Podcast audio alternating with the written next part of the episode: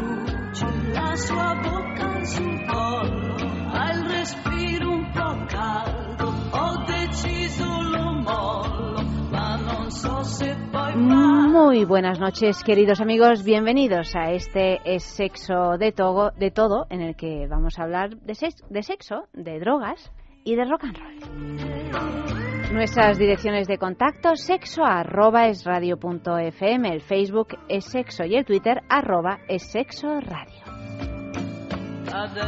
El refranero y la creencia popular atribuyen desde hace años al alcohol la propiedad de aumentar el atractivo del sexo opuesto, un poder, el de percibir a las personas con un atractivo mayor que antes de su ingesta, que se confirma gracias a un estudio llevado a cabo por un grupo de investigadores del tabaco en alcohol de la Universidad de Bristol. Buenas noches, Eva. Buenas noches. Bienvenida, dispuesta a hablar de todas estas eh, cositas. de todas, de todas. De todas. Eh, hemos empezado hablando del alcohol, porque seguramente el alcohol, pues de todas las drogas, es, el más extendido. Es la que está además, eh, por lo menos aquí en España o en, en, en Occidente, legalizada y, es una droga que, que, en realidad es peligrosísima, no solo para el sexo, peligrosísima, claro, tomada en, en, exceso, ¿no? No solo para el sexo, sino para cualquier otro, cualquier otro aspecto de Cualquier tipo de droga, mm, por supuesto, tiene sus efectos secundarios, pero cuando ya nos posee la obsesión, ya es que estamos en sus manos. ¿Para el sexo o para vivir? Pero realmente es, es, es muy curioso, ¿no? Que, que haya, sí, que tradicionalmente se piense que, que las drogas no, nos pueden ayudar a combatir eh, pues esa timidez que a lo mejor eh, tenemos a la hora de abordar a, alguien. Nos pueden ayudar a combatir esa timidez. Lo que pasa es que tal vez eh, una vez que la hayamos combatido no nos ayuden demasiado para la segunda parte que es la de que es la parte así mm, más física también más eh, sexual. Pero que son un desinhibidor es cierto que son un desinhibidor pero bueno son un eh, desinhibidor hasta un cierto punto porque luego a partir de un cierto punto también te pueden hacer hacer el ridículo más espantoso. Completamente completamente o sea que, que una cosa es tomarse un vasito de vino otra cosa es tomarse que con dos eh, copitas a lo la botella entera de ginebra y entonces ya nadie va a ligar y contigo con dos botellas somos insoportables. Claro eso por lo general todos. Sí. Independientemente de que haya, haya, gente que diga, bueno, no, pero yo la verdad que es que tengo unas borracheras muy amables o muy agradables o muy risueñas. Bueno, con ¿Te lo parece dos botellas de vino encima o tres. Bueno, incluso con media, ¿eh? Según. Con media, bueno, yo que sé, cada cual, ¿no? Pero que a lo mejor hay gente que dice que tiene mucha resistencia.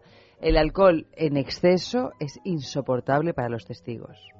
Este, esta es una, pero claro, hay muchísimas eh, más drogas y hay, hay, algunas de ellas pues ya que son claramente antisexuales y anti, todas, anti todo, ¿no? Como por ejemplo la heroína, que efectivamente pues te quita cualquier veleidad sexual. Claro, y los opiáceos en general, ¿no? Todo tipo de drogas que nos sumen en nosotros mismos pues a lo mejor nos dan un placer inconmensurable.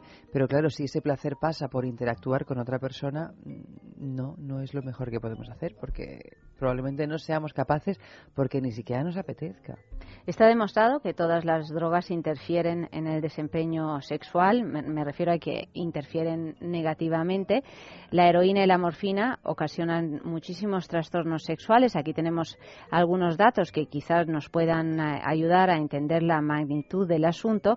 Por ejemplo, los efectos negativos sobre la sexualidad son claros. El 48% de los adictos a ellas, a las drogas, señalan impotencia, por supuesto, el 59% eyaculación retardada, que no precoz, es decir, que nunca llegas a alcanzar el orgasmo, aburriendo a las ovejas, porque claro, hay un momento en que dices, bueno, pues ya, ¿no? O sea, está claro que un encuentro sexual tiene un principio, un, no, un... Sí, llega un clímax y luego pues una resolución. una resolución. Pero eyaculación retardada, que a lo mejor podemos pensar que es una cosa positiva, es retardada porque también, eh, bueno, estamos hablando de opiáceos como en el caso de la heroína o de la morfina o de tantos otros que nos adormecen. Claro, Entonces, porque no consigues eyacular. Nos, nos adormecen la excitación y nos adormecen todo tipo de vías y luego hay una cosa todavía más grave y es que el 60% disminuye eh, su interés por el sexo en general, es decir, que ni siquiera llega a practicarlo. O sea, claro,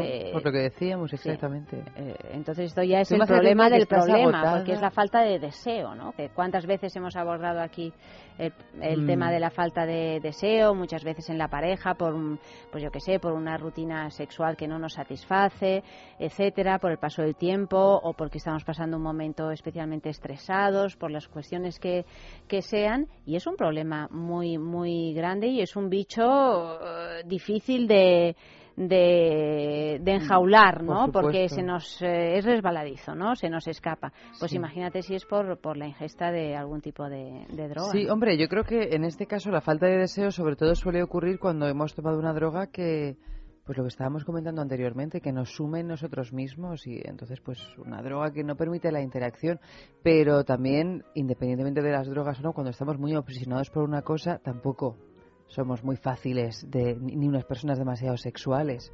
Tú estás obsesionada con un problema, atractivos. pero ni siquiera a nosotros nos interesa demasiado el sexo. Tú cuando uno está obsesionado con un problema, por ejemplo, en el trabajo o, por un, con un problema con sus hijos, el sexo pasa a segunda parte, ¿no? A segundo a un segundo lugar. Entonces, si estás obsesionado porque estás enganchado a una droga y tu principal motor de vida es buscar la droga, metértela, etcétera pues tampoco el sexo es tu prioridad. Y no digo que tenga que serlo, pero no está ni siquiera en el podium. Por ejemplo, mm, para que os hagáis una idea de las consecuencias físicas que puede generar la ingesta de, droga, en este caso la heroína. Con frecuencia los niveles de testosterona, que como sabéis es esa hormona que, genera, que genera el deseo, ¿no? las ganas de tener sexo, en los usuarios de heroína están casi en cero. Es decir, dejan de producir testosterona. Eh, dejar de producir testosterona, primero es algo que en condiciones normales no se deja de producir testosterona nunca. En cualquier caso, Puede bajar la testosterona baja en momentos puntuales, por ejemplo, en, en, la menopausia en la mujer los niveles de testosterona suelen bajar, por eso también muchas veces baja un poco la libido pero nunca llega a cero. O sea, un proceso natural. Es, y claro, en cualquier caso es poco a poco. Bueno, eh, otra cosa es que llegue a cero por, por, por la bueno, la heroína yo creo que es a lo mejor una especie de reina de las drogas en el sentido de lo que nos de lo bueno de, lo de que nos inunda con todo su efecto, ¿no? Sí, no deja espacio para nada más. El 27% de las mujeres heroinómanas tienen disfunción orgásmica, es decir, no alcanzan el orgasmo, y el 57% eh, falta de interés sexual. Se ha señalado también que el adicto a la heroína saca más provecho de la droga en sí que al uso de ella en el sexo. Es decir, que no la utiliza para practicar sexo. Yo creo que no, que no debe haber casi ningún heroinómano, por no decir ninguno, que utilice la heroína como afrodisíaco. No. Es decir, que el efecto de los opiáceos es evidente. En el hombre, alteración del interés por el sexo, retraso en la eyaculación y fracaso total en la erección y en la mujer desinterés sexual, puesto que la mujer no tiene problema de la erección, pues no deja de ser el desinterés sexual pues un problema igual de, contundente que una disfunción eréctil. Las anfetaminas, por hablar de otro tipo de drogas, pues estimulan el sistema nervioso, como sabemos, y a dosis bajas pueden producir una sensación de exaltación, un interés por el sexo, eh, e incluso Confianza inusitado. en nosotros mismos. Sí. Una relajación porque ya, claro, hay un punto de nerviosismo que no tenemos. Y porque estamos muy seguros de, de nosotros mismos. Y en algunos adictos, especialmente las mujeres, un incremento en su deseo sexual. Esto es cierto. Pero tomadas de forma habitual o en dosis mayores, reducen la excitación y la respuesta sexual si existe habituación, no se puede mantener una relación sexual sin ellas, porque claro, es un excitante a tal, eh, a tal nivel que ya no concibes eh, tener sexo sin ese excitante, lo cual pues no deja de ser pues también eh, un problema e-, enorme, ¿no? Bueno, y ya no solo el enganche físico, sino también el enganche psicológico. Piensa en toda la gente que se toma un somnífero para dormir y un día se queda sin somníferos. Pues entonces ya ese día, independientemente de que pueda físicamente o no dormir, es una locura en la que entra que ya es incapaz de conciliar el sueño. Pues lo mismo aplicado al sexo. Y luego también hay que pensar en qué tipo de sexo realizas estando bajo los efectos de las anfetaminas porque es un sexo posiblemente pues frenético, muy ansioso, mm, bla, bla, bla, que a lo mejor pues es un sexo que se puede practicar en, en alguna ocasión, pero a lo mejor no es un sexo que necesariamente nos resulte siempre satisfactorio, ¿no?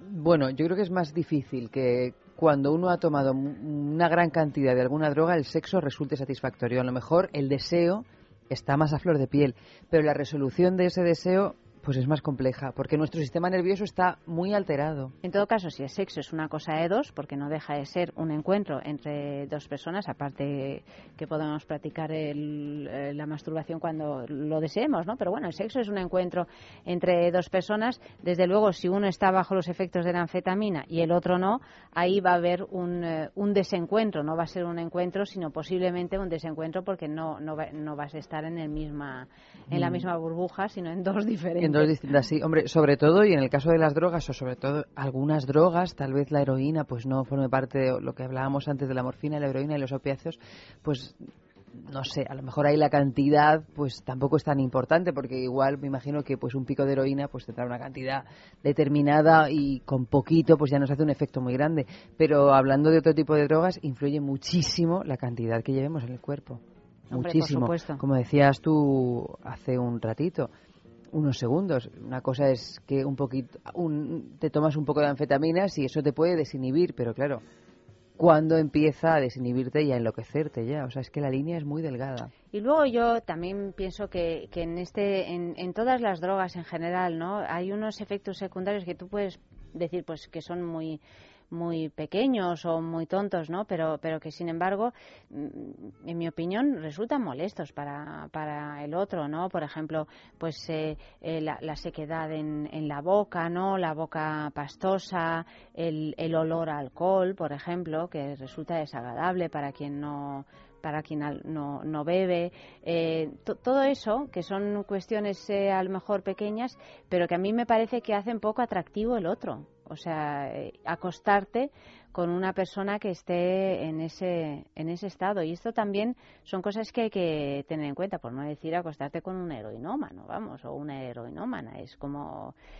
mm, aparte del, del tema de salud, ¿no? Eh, sanitario, pero que, que son cosas que no incitan a, a, tener sexo. O, o, a lo mejor puede suceder una noche, pero así no en términos, en términos generales. Claro, también tenemos que tener en cuenta el ambiente donde uno toma drogas y donde uno toma drogas o, donde uno bebe alcohol. Y una falta de lubricación vaginal se pueden llegar a porque hay una deshidratación, por ejemplo, ¿no? Eh, a raíz del, alcohol. O sea, quiero decir que, es que hay un montón de cositas que, bueno. Claro, sobre todo en la medida. O sea, la medida eh, en la que hayamos ingerido alcohol o la medida en que hayamos ingerido algún tipo de droga pero no es lo mismo eh, tú meterte tres rayas de coca y estar en tu casa tranquilamente e intentar mantener una relación con tu pareja. En el caso de que tu pareja haya tomado, pues mira, estáis los dos en igualdad de condiciones. En el caso de que no haya tomado, pues entonces se produce ese desfase de que tú hablabas antes. Pero claro, tú imagínate un ambiente, ¿cuáles son los ambientes más propicios para tomar drogas? Pues generalmente los bares por la noche, donde tal vez todo el mundo o una gran parte de la gente está en una onda similar. No digo que todos estén drogados o todos estén borrachos, pero que quieras que no ayuda a comprender determinados efectos secundarios de los que tú acabas de hablar que a lo mejor en otros ambientes no los toleras. Sí, pero tú fíjate, sin embargo, que por ejemplo en los eh, lugares eh, de, intercambio sexual, en estas eh, locales, discotecas, en estos clubes y tal, lo tienen muy claro, ¿eh? Porque ves a muchos más borrachos en las discotecas y tal que en los eh, claro vas a tener sexo por lo tanto se cuidan muy mucho de tomarse eh, más de, lo, de lo estrictamente necesario para poder eh, tener una prestación sexual decente imagínate que, te vas a un local de intercambio y, te pones ciego a gin tonics. Pues probablemente no tengas ni siquiera una erección. Si tú sales una noche te pones ciego a gin tonics y empiezas a decir bueno pues si cae algo cae algo pero ya es una cosa secundaria. Pero por eso digo que vas como objetivo principal. Los que realmente tienen claro hmm. que lo que van es a, a, un local, en este caso, a practicar sexo, tienen clarísimo que las drogas no le van a ayudar. No, claro, claro. Pero bueno, es que las drogas a lo mejor, pues muchas veces son una especie de acompañamiento, ¿no? Que se toman, o el alcohol también, como una especie de ritual, ¿no? Tú te sales a tomar una copita, la gente está como mucho más, pues... Eh, contenta. Contenta o está más eh, desinhibida. y entonces, pues bueno, ahí uno ya puede pensar que sí de paso o algo ocurre. Pero bueno, si tu principal objetivo es tener un encuentro sexual, bueno, indudablemente, vamos, no te metas nada, o por lo menos, no lo sé, Nada de lo que puedas encontrar en cualquier noche por ahí. A ver qué nos han contestado en el sexo en la calle. Hemos preguntado, ¿crees que el alcohol ayuda a mejorar las relaciones sexuales? Hemos preguntado el alcohol porque es lo más común y porque otras drogas probablemente no reconocerían que la gente así entrevistada por la calle que, que las toma, ¿no? Y el alcohol, bueno, pues como está aceptado es una, por nuestra sociedad, droga pues, social que casi el no tomar alcohol es es, extraño. Bueno, yo que soy completamente abstemia, la gente se queda alucinada conmigo. Me dice, uy, pues entonces no eres una persona fiable. Tú fíjate qué concepto. Digo, bueno, será lo contrario, ¿no? el que no es fiable es un es no pero es como una especie de handicap o es como una especie de yo, por ejemplo mira yo soy vegetariana y entonces hay veces que que no, mi, mi rol vegetariano no me impide o sea sí, o sí me impide compartir determinadas cosas con otra gente no porque es como nos vamos a comer un chuletón. Bueno yo no. Yo no a mí si puedo comer otra cosita sí si no no puedo ir. O sea es como pues algo que te frena no muchísimo, más me imagino claro. entonces es más raro no tomar que tomar. A ver qué han contestado.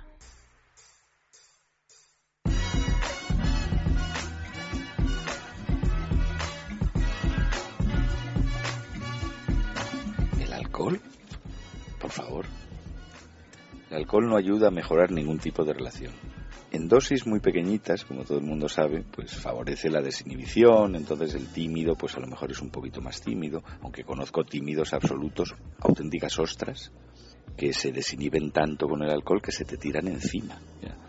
No, no, el alcohol definitivamente, ni sexuales, ni profesionales, ni familiares, no mejora ninguna relación. El alcohol. Hombre, el alcohol en un momento determinado te desinhibe y, y te hace no pensar tanto, entonces yo creo que puede funcionar sobre todo cuando lo que queréis es ligar, pero con una persona que ya conoces y que te apetece y eso es como un estorbo. A la hora de mantener sexo con alguien que no conoces de nada puede que ayude porque te desinhibe y te hace a lo mejor tener menos miedo, tapujos a la hora de tal. Pero a la hora de conocer a una persona y tener sexo, lo que es el sexo, yo creo que te dificulta más que otra cosa porque no tienes la misma coordinación, no no controlas mejor bien tus movimientos, yo creo que te dificulta más que otra cosa. Pues creo que te libera un poco y a veces cuando estamos muy estresados, un poco de alcohol te, te hace relajarte y dejar de preocuparte por las cosas y yo creo que sí que ayuda un poquito, pero un poquito solo, ya si te pones muy borracha ya pierdes la noción de todo. Eh, no, ayuda a la hora de empezar con el sexo, pero en el sexo en sí no ayuda una mierda, vamos, opino. No, no, por supuesto que no. Lo único que hace es entorpecerlas. O sea, favorecerlas nada. ¿Por qué? Pues porque no estás a lo que, a, lo que tienes que estar y la cabeza no, no rige como tiene que regir. Yo creo que no. Todo lo contrario, en cualquiera de los casos. Uno no está centrado. Para nada. Vamos, totalmente en desacuerdo con eso, lo empeora. Eso es lo que nos bueno, se piensa la gente que cuando está bebiendo lo está haciendo tipo película y la película la tiene en la cabeza, luego la realidad es totalmente distinta. Piensa en el placer. En el tuyo. En el nuestro. Piensa en el poder de los sentidos. En sentir al máximo. Contigo. Piensa en algo discreto, muy suave, muy íntimo. En algo bello y muy excitante. Y ahora no pienses. Siéntelo. Siéntelo. Objetos de placer exquisito. Bailelo. Intimina, la primera marca dedicada exclusivamente al cuidado íntimo femenino en cada una de las etapas de nuestra vida, quiere cuidarnos en uno de nuestros momentos más delicados, la menstruación. Con su copa menstrual Lily Cap ofrece la mejor alternativa a los tampones y compresas. Sin alergias, sin irritación y sin sequedad, Intimina te proporciona gracias a Lily Cap todo lo que necesitas para un periodo cómodo, seguridad e higiene. Prepárate para experimentar un antes y un después en tu menstruación. Lily Cap ¿Te apuntas al cambio? ¿No eres capaz de dormir? ¿Te levantas todos los días cansado? Dormax es un complemento alimenticio natural que combate el insomnio desde su causa, eficaz contra el estrés y la ansiedad. Dormax es nuestro mejor aliado para conseguir el descanso que todos nos merecemos y necesitamos, porque hablar de un sueño de calidad es hablar de Dormax. Dormax, de Laboratorio Acta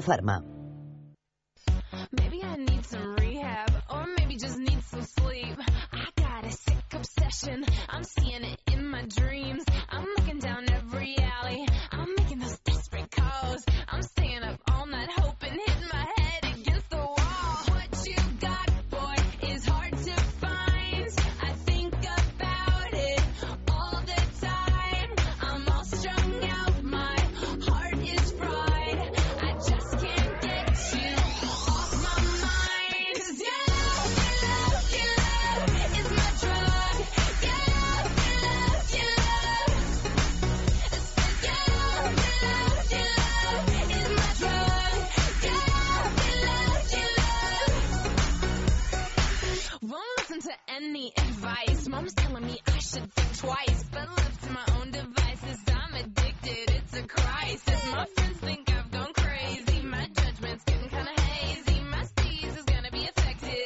It up like a lovesick crackhead. What you got,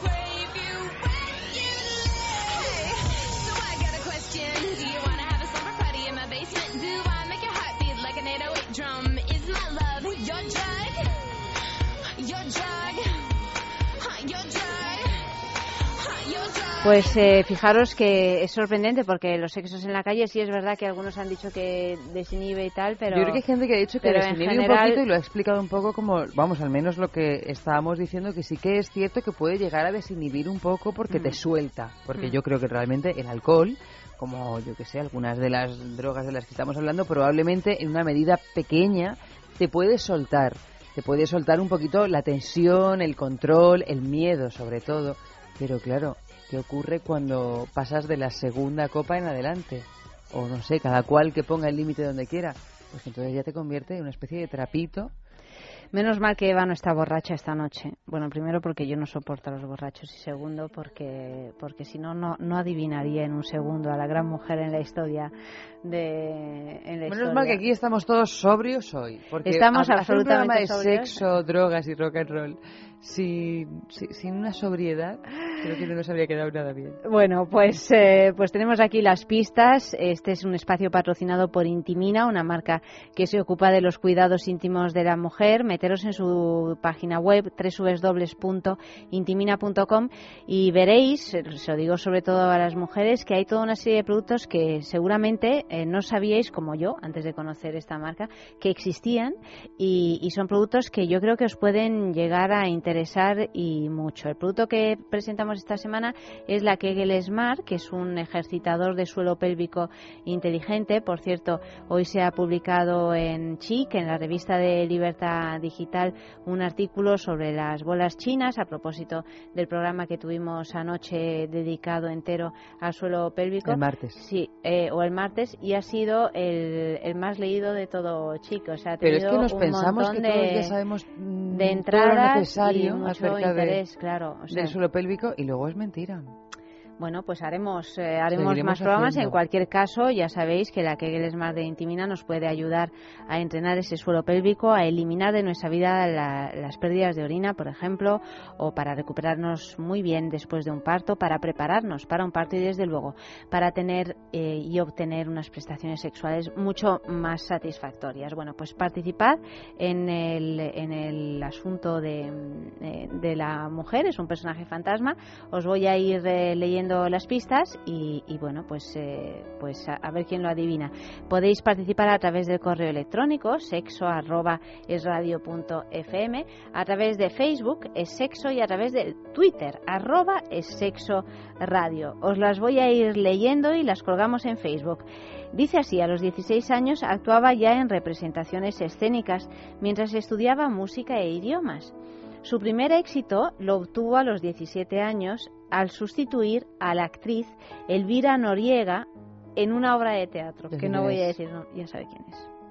Creo que sé quién es. ¿Con qué ¿Es una mujer empieza? catalana? Sí. ya sé quién es. Es que es horrorosa. Es que ni el jueves me deja en paz, queridos. ¿Qué os parece? O sea, Que tiene Eva un nombre muy al catalán. ataque. Muy catalán, muy catalán. Que empieza por N. Exactamente, exactamente. Mira que se pone contenta. Le doy una alegría todas las noches a Eva. ¿Qué harías tú sin las grandes mujeres? Ya llegados a se- Pues se la me- verdad, teniendo en se- cuenta que mi autoestima intelectual básicamente está basada en las grandes mujeres. No, hombre, no digas eso, no digas tonterías. Está, se pone hasta, colora- hasta colorada cuando acierta, me encanta. Bueno, pues nada, Eva ya lo ha adivinado. Eh, en Facebook veo que ya estáis escribiendo mensajes. Eh, bueno, pues yo sigo diciéndoos. Lo, eh, a los 19 años se casó con el actor Armando Moreno, que más tarde se convertiría en su empresario y manager. En 1959, de hecho, fundaron su propia compañía. Otra pista, con 30 años, ya había interpretado obras de Sartre, de Genet y de Lorca. Es madre de dos hijas, una de ellas la empresaria teatral y ex concejala de Bellas Artes del Ayuntamiento de Madrid. Entró en el teatro como quien prolonga su naturaleza y cuando ya era una diva de 20 años y pico llegó a su vida un hombre que fue fundamental, el argentino Víctor García, con quien hizo Las criadas de Genet o Yerma de Lorca, por decir algunas. Ahora mismo creo que sigue en cartel en el, en el Teatro de la Abadía con un monólogo fantástico en el que está verdaderamente como nunca, desde mi punto de vista, con un monólogo dirigido por Miguel del Arco. Eh, ¿Os ponemos qué os ponemos eh, de música para Nuria Espert? Ah, bueno, podemos escuchar eh, su voz y mientras, pues enviad las respuestas a sexo@esradio.fm en el correo, en el, en el Twitter, arroba es sexo Porque radio, en el Facebook decir es sexo. ¿Yo? ¿Ah, sí? No le he dicho, no le he dicho, no le he dicho. Bueno, pues corred, participad, participad todos, que mañana, viernes, en Es la Mañana de, de Federico, pues eh, eh, vamos a saber quién se lleva el premio de esta semana, la Kegel Smart de Intimina. Tú eres como la mar, monarca soberano, mira. En tus extensiones sin límites se vuelcan la lujuria, la vergüenza, la deshonra y la insania que mancillar quisieran las ondas de tu sangre.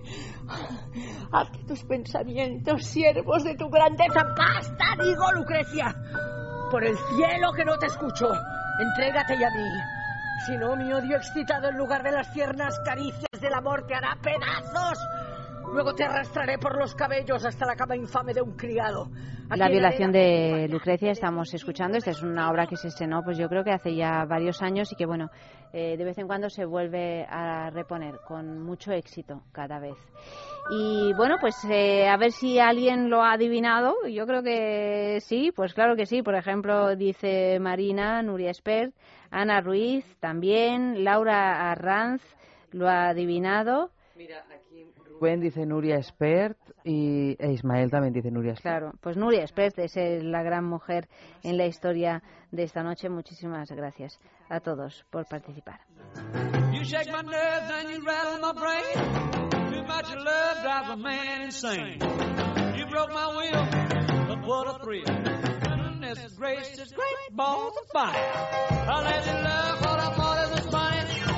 You came along I've changed my mind. This love is fine. It's just great balls of fire. Kisses, the baby. Mmm, feels good. Hold me, baby. Well, I want to love you like I love should. You're fine, so kind. Got to tell this world that you're mine, mine, mine, mine. I chew my nails and then I twiddle my thumb. I'm real nervous, but it sure is fun. On, baby. It drives me crazy. It's just great balls of fire.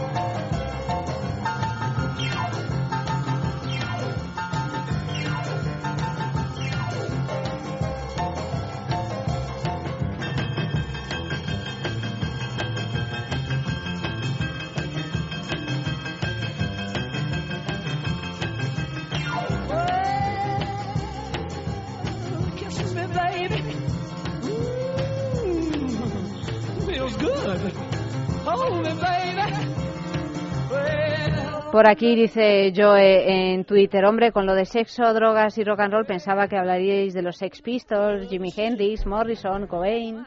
Es verdad que en cualquier caso podemos hacer un programa, tiene razón Joe, sobre, sobre estos hombres tan de sexo, droga y rock and roll, contando un poco los tres hijos de todos ellos. Sí, más droga y rock and roll. Que tienen sí, más, droga y rock and roll de, que sexo, pero Joe, pídenos una canción y te la ponemos esta noche. Y también nos apunta algo que es importante y dice que la heroína envejece el aparato reproductor femenino. En la agenda de los amigos muertos lo explica. Pues claro, pues... Eh, debe de envejecer todo órgano que se le pase por delante. Sí, debe de envejecer el cuerpo entero y, la, y el cerebro ya ni, ni digamos. Bueno, eh, vamos a charlar un ratito con Javier del Río que es eh, licenciado en psicología clínica y además eh, máster en sexología, eh, máster en metodología en ciencias del comportamiento y de la salud y que bueno es un auténtico experto en los efectos en los efectos que pueden tener las drogas en el organismo.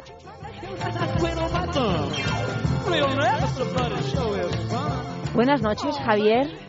Buenas noches, Ayanta. Bienvenido a, a Es Sexo. Andamos aquí hablando de. Bueno, hemos titulado el, programa Sexo, Drogas y Rock and Roll, imagínate. Sí, me imagino. Muchas gracias por contar conmigo. Eso está bien, ¿no? claro que sí. Javier, queríamos tu opinión como especialista en esto de qué pasa con el sexo y las drogas, porque a lo mejor eh, el rock and roll le va bien al sexo, pero las drogas le van bien o no le van bien. ¿Por qué crees que, que desde siempre se, se han unido los dos conceptos? Bueno, en general hay que decir que las drogas y el sexo no casan muy bien. Mm. Sí es verdad que se han unido los dos conceptos, sobre todo porque la droga tiene una parte eh, que, facilita el encuentro sexual y es que en la mayoría de los casos me desinhibe, permite que, bueno, que me sienta más relajado, que pierda la vergüenza, que sea capaz de enfrentarme a, un encuentro sexual que de otra forma me daría miedo y no sería capaz de hacerlo. Eh, pero en, un uso prolongado eh, tenemos claro, a través de muchas investigaciones, no solamente la que hemos realizado desde el instituto, sino la que han realizado otros investigadores, sabemos las consecuencias negativas que puede tener el consumo de sustancias en la respuesta sexual humana. En, eso provoca disfunciones y, malestar, claro. ¿Cuáles son las, eh, las cuestiones que nos puede provocar? bueno, imagino que cada droga también tendrá su, su peculiaridad, ¿no? Pero, por ejemplo, una droga que es muy común, que es el alcohol, ¿no? Mm, uno sale por ahí de noche, bebe y, y luego pretende tener sexo. ¿Qué es lo que sucede? es verdad que nos sentimos más desinhibidos, pero ¿qué pasa cuando llega el momento? Claro, ya Shakespeare comentaba que el alcohol eh, despierta el deseo pero inhibe la ejecución. Qué lástima, ¿eh? Sí. Entonces, es verdad que el alcohol además se utiliza como una droga para facilitar el encuentro sexual, por, por todo lo que muy bien has explicado tú, porque nos desinhibe, porque nos facilita acercarnos a una potencial pareja sexual, pero el alcohol y en general las drogas con efectos depresores eh, sabemos que están relacionados con fundamentalmente la disfunción eréctil, en el caso de los varones, y también está relacionada pues con falta de lubricación y, y eso y con dificultades en la penetración en el caso de las mujeres. Claro, porque hay una deshidratación en todo caso, ¿no? El alcohol chupa el agua que tenemos en el cuerpo. Bueno, sí, es una forma de verlo también. Lo que ocurre es que el, alcohol es una sustancia depresora y lo que hace es inhibir las funciones del organismo. En general, todas ellas, también las cerebrales, ¿eh? Claro, eso es. De hecho, las cerebrales son las primeras, por eso perdemos la vergüenza. Y a partir de ahí va inhibiendo otro tipo de funciones. Entre ellas, pues evidentemente la lubricación, la erección en el caso del varón, todo eso. Otras drogas, por ejemplo, si fumamos un canuto, porque yo he escuchado muchísimas veces, hay personas que dicen, no, no, yo a mí me viene fenomenal para tener eh, sexo, consumir eh, cannabis o marihuana, incluso, bueno, hay algunos países donde está, algunos países que son eh, muy sexuales, donde está permitido y es un uso común. ¿Qué nos pasa con el cannabis? el cannabis es una sustancia de las que podemos considerar psicodélica o eh, es una sustancia que nos hace, eh, es perturbadora, nos hace percibir las sensaciones de una forma diferente a la realidad. Entonces, probablemente yo me fume un, canuto, me fume un porro y la sensación corporal que tengo es distinta, es decir, eh, mi tacto no es mi tacto, mi piel yo la noto diferente, pero eso no significa que evidentemente tenga una sexualidad mejor, porque también afecta a, otro, a otras parcelas de la sexualidad. Pero claro, mm, tiene esa ventaja el, porro, que de una u otra forma me permite disfrutar de algo que en otras ocasiones no, no disfruto. Hay que tener en cuenta que vivimos en una sociedad muy genitalizada. Entonces, eh, si te fumas un, porro y sales de esa, de esa genitalidad y te centras un poco más en, lo que son las sensaciones corporales, en el tacto, claro, y, y, también el, el cannabis puede mm, de algún modo Em, alimentar las fantasías, que no dejan de ser un elemento importante también en quizá en un encuentro sexual. Claro, eso, eso también puede ocurrir. Pero bueno, pero aún así también tenemos datos de, de que a largo plazo, yo siempre estoy hablando de que el perjuicio puede, puede, venir por consumo de grandes cantidades a corto plazo o de grandes cantidades a largo plazo. o sea, el consumo del cannabis a largo plazo, además de otro, de otro perjuicio que puede provocar en el organismo en general, pues en la respuesta sexual también provoca también provoca perjuicio en eso, en la lubricación, en la capacidad de orgasmo y, por supuesto en, la erección también. Igual que el alcohol. Claro. Los efectos secundarios son los mismos. No al mismo nivel. El alcohol es mucho más dañino. Pero, pero también puede provocar efectos similares. ¿Cocaína? La cocaína, eh, la cocaína es una cosa muy curiosa porque, de hecho, la cocaína, muchas personas que consumen cocaína eh, se colocan eh, cocaína en el glande del pene. Claro, por eso te lo pregunto. Que yo es algo que siempre, cuando lo he leído, me ha llamado la atención. He pensado, bueno, pero qué barbaridad, ¿y qué pasa? ¿Qué? Claro, la, cocaína es, un, es una sustancia estimulante. Curiosamente, has preguntado por tres sustancias, cada una de un grupo diferente. Entonces, es una sustancia estimulante. Eh, entonces, ¿qué ocurre? Al colocarse cocaína en el glande del pene, eh, lo que provoca es priapismo, es decir, provoca una erección que puede eh, durar toda la noche. Pero al mismo tiempo, la cocaína tiene efectos sedantes en el sistema nervioso periférico, es decir, actúa de anestésico. Entonces, yo puedo tener mm, cocaína en el glande, puedo tener una erección que me dure toda la noche, pero tengo el pene anestesiado. Claro. me estoy explicando. Sí, sí, perfectamente. Vamos, es como si uno se pusiera cinco preservativos. Claro. Para entendernos, sí. Eso es. Además, ¿qué ocurre? Que una vez que yo dejo el consumo, eh, me puede provocar lo que en psicología y en sexología podemos denominar el efecto rebote, que durante el consumo tardo mucho en eyacular por el efecto este que, te comentaba de que puede provocar priapismo, pero una vez que abandono el consumo me puede provocar justo lo contrario. Porque ya no estoy acostumbrado a bueno, a controlar el reflejo eyaculatorio, ni tanto ni tan calvo. Eso es. Entonces, en el cese del consumo puedo, eh, me puede generar eyaculación precoz. Y a una mujer el hecho de mantener una relación coital, es decir, con penetración con alguien que se ha puesto cocaína en el glande, ¿qué, le sucede? ¿También puede tener problemas a la hora de eh, alcanzar el orgasmo? Claro, ten en cuenta que también va a anestesiarle. Allí donde vaya la cocaína, también vaya anestesiando. Entonces, si yo realizo una penetración a una mujer con cocaína en el glande, pues claro, su vagina va a terminar, de una u otra forma va a terminar eh, menos sensible de lo que estaba en un principio. Y eso puede dificultar, por supuesto, el, el alcance del orgasmo. Llaman a la cocaína, en el argot así de los consumidores, el fijador, ¿no? Porque beben alcohol y después se meten una raya de cocaína para espabilarse y, entre otras cosas, poder tener una erección para para, para tener un contacto, una relación sexual. Claro, claro, porque el alcohol lo que hace es que me tumba y la cocaína me espabila, para que nos entendamos, me, me, me pone más despierto, me nivela el bajón del alcohol. Entonces parece que no he consumido nada, pero realmente mm, he consumido mucho alcohol y he consumido cocaína. Hay una droga, Javier, que yo no sé ahora, pero hace unos años desde luego estaba muy de moda, que se llamaba o se llama popper. Sí. ¿Qué hace el popper? ¿Cómo se, se toma y qué, y qué efecto produce? Porque era una droga, creo, utilizada mucho por los homosexuales. No sé si me equivoco. No, no, no te equivocas. Es decir, el popper, el, el efecto principal que, provoca es eh, relajación de la musculatura. Entonces, en muchas ocasiones, eh, es verdad que la han consumido personas de orientación homosexual para facilitar la penetración anal. Hay que tener en cuenta que el ano mm, normalmente no es algo que esté preparado para que sea introducido nada. Es decir, biológicamente el ano está preparado para que expulse, no para que entre. Entonces, la entrada en el ano, a diferencia, por ejemplo, de la vagina, la vagina lubrica y facilita la entrada. El ano no tiene ese tipo de recurso. Entonces, una sustancia como el popper, pues eh, lo que hace es que eh, la musculatura la relaja y es mucho más fácil la penetración anal. ¿Pero solo hace eso? ¿No te da una sensación así momentánea de, mm, bueno, algo parecido a, bueno, a lo que te puede generar una droga?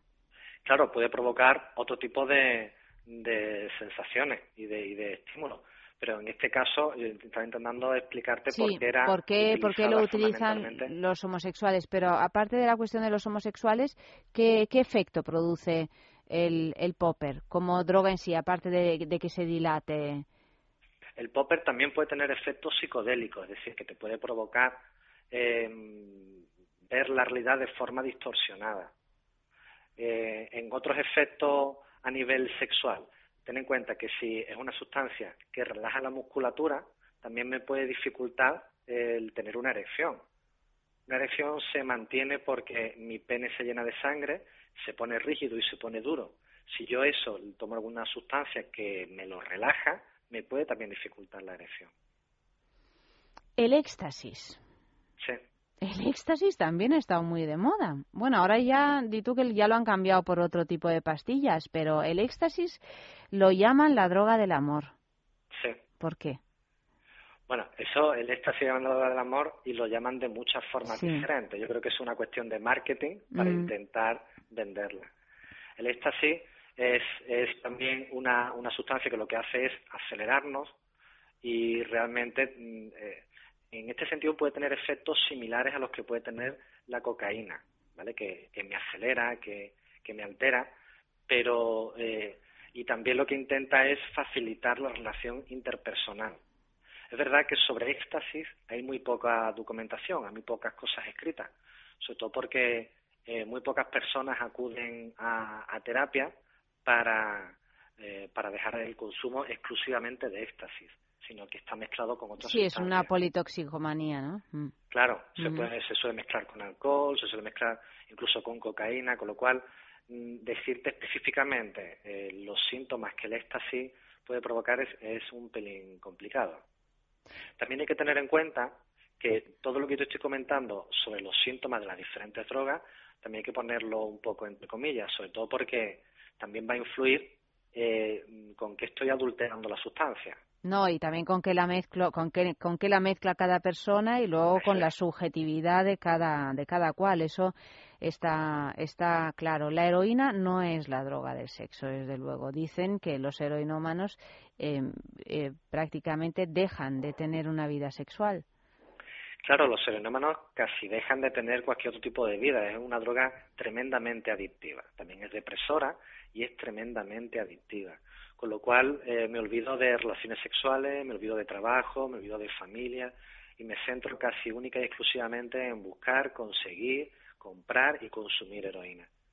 Bien, actualmente el consumo de heroína se sigue, se sigue realizando, no tanto ya inyectada, en muy pocos sitios en España donde se inyecta la heroína, pero sí que se fuma. Entonces sigue, eh, sigue proliferando personas que acuden a centros de tratamiento con consumo de heroína.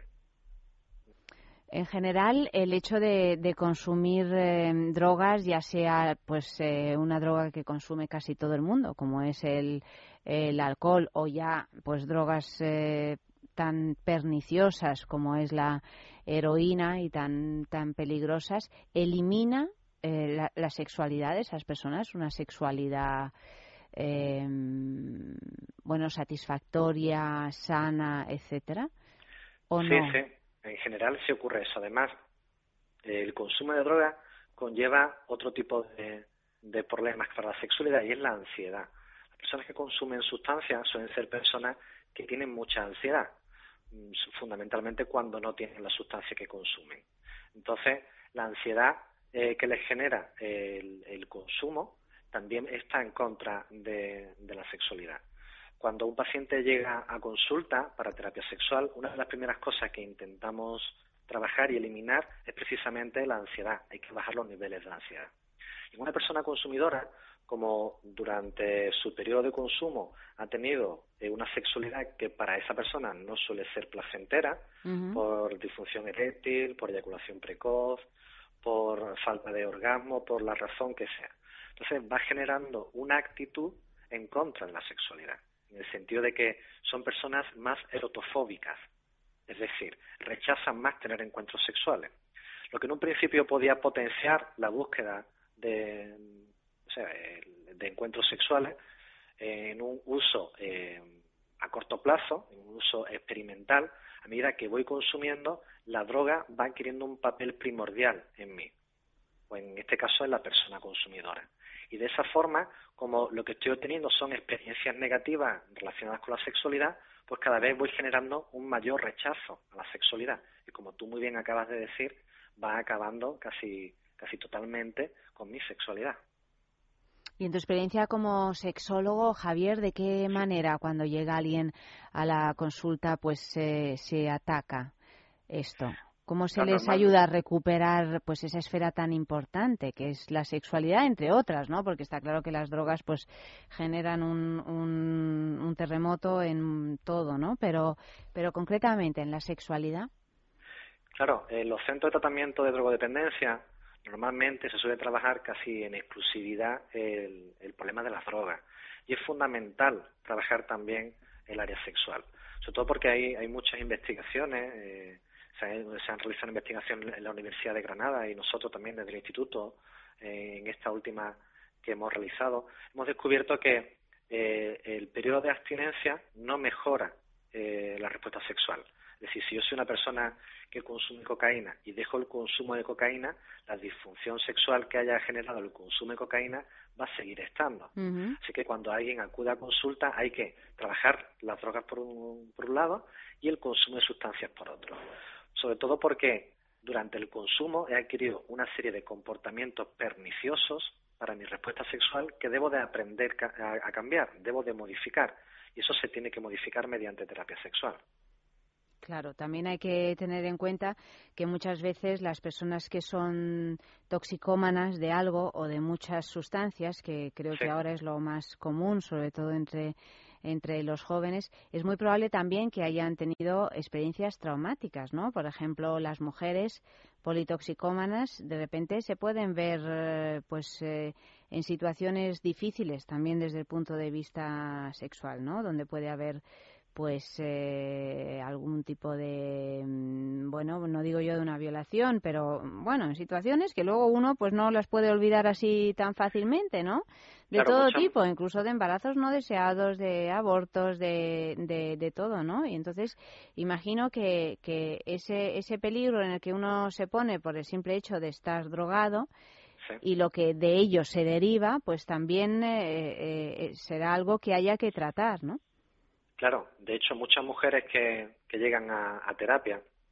cuando nos ponemos a hacer su, su historia personal, nos damos cuenta que eh, hay, hay detrás del consumo abusos sexuales, hay violencia de género e incluso en muchas ocasiones nos encontramos con la prostitución, otro tema interesante y apasionante que nos hemos tocado hoy. Sí porque todo, o sea, el, mundo de la sexualidad, en, el caso de la prostitución y el consumo de sustancias, van mucho de la mano. Mm. Claro, por supuesto. Por supuesto, porque uno está dispuesto a hacer lo que sea por conseguir esa, esa sustancia, ¿no? Claro, eso es. Y, y ya para terminar, Javier, ¿no hay ninguna droga que, ven, que vaya bien, aunque sea natural para el sexo, si es que uno quiere, quiere drogarse, si es que uno quiere tener alguna sensación nueva? Hombre, si, si uno está buscando una sensación nueva, como te comentaba al principio, lo más recomendable es consumir, en todo caso, mm, pocas sustancias en un, en un corto eh, espacio de tiempo. Es decir, que yo me tome un, par de copas con eh, antes de tener un encuentro sexual con mi pareja, pues a lo mejor no me influye mucho. Si yo en lugar de un par de copas me estoy tomando diez, no, y claro. esto lo cojo como una rutina. Ahora, un par de copas me puede desinhibir lo suficiente como para disfrutar quizás más de mi sexualidad con mi pareja. O sea, bueno, iba a decir todo con mesura, pero todo con mesura no. No, todo con mesura no. no. hay algunas cosas que ni siquiera con, con mesura, ¿no? Pero, no, no. Pero, hay algunas cosas, heroína, cocaína, ciertas cosas que ni con mesura. Que ni con mesura, efectivamente, porque luego la mesura desaparece y nos hemos metido en un lío. Javier, muchísimas gracias. Muchas gracias. Muchas gracias por, participar y yo creo que nos han quedado las cosas más claras. Buenas noches. Adiós, buenas noches. Piensa en el placer. En el tuyo. En el nuestro. Piensa en el poder de los sentidos. En sentir al máximo. Contigo. Piensa en algo discreto, muy suave, muy íntimo. En algo bello y muy excitante. Y ahora no pienses. Siéntelo. Siéntelo. Objetos de placer exquisito. Bailelo. Intimina, la primera marca dedicada exclusivamente al cuidado íntimo femenino en cada una de las etapas de nuestra vida, quiere cuidarnos en uno de nuestros momentos más delicados, la menstruación. Con su copa menstrual Lily Cap ofrece la mejor alternativa a los tampones y compresas. Sin alergias, sin irritación y sin sequedad, Intimina te proporciona gracias a Lily Cap todo lo que necesitas para un periodo cómodo, seguridad e higiene. Prepárate para experimentar un antes y un después en tu menstruación. Lily Cap ¿Te apuntas al cambio? Hablemos de Dormax. Fatiga, estrés, cansancio acumulado, irritabilidad son síntomas claros de insomnio y de una falta de sueño reparador que día a día afectan a nuestra salud y calidad de vida. En estos casos, Dormax Complemento Alimenticio Natural es una solución eficaz. Dormax nos ayuda a neutralizar las causas que nos impiden dormir, asegurándonos un descanso de calidad y verdaderamente reparador. Dormax, de Laboratorios Actafarma.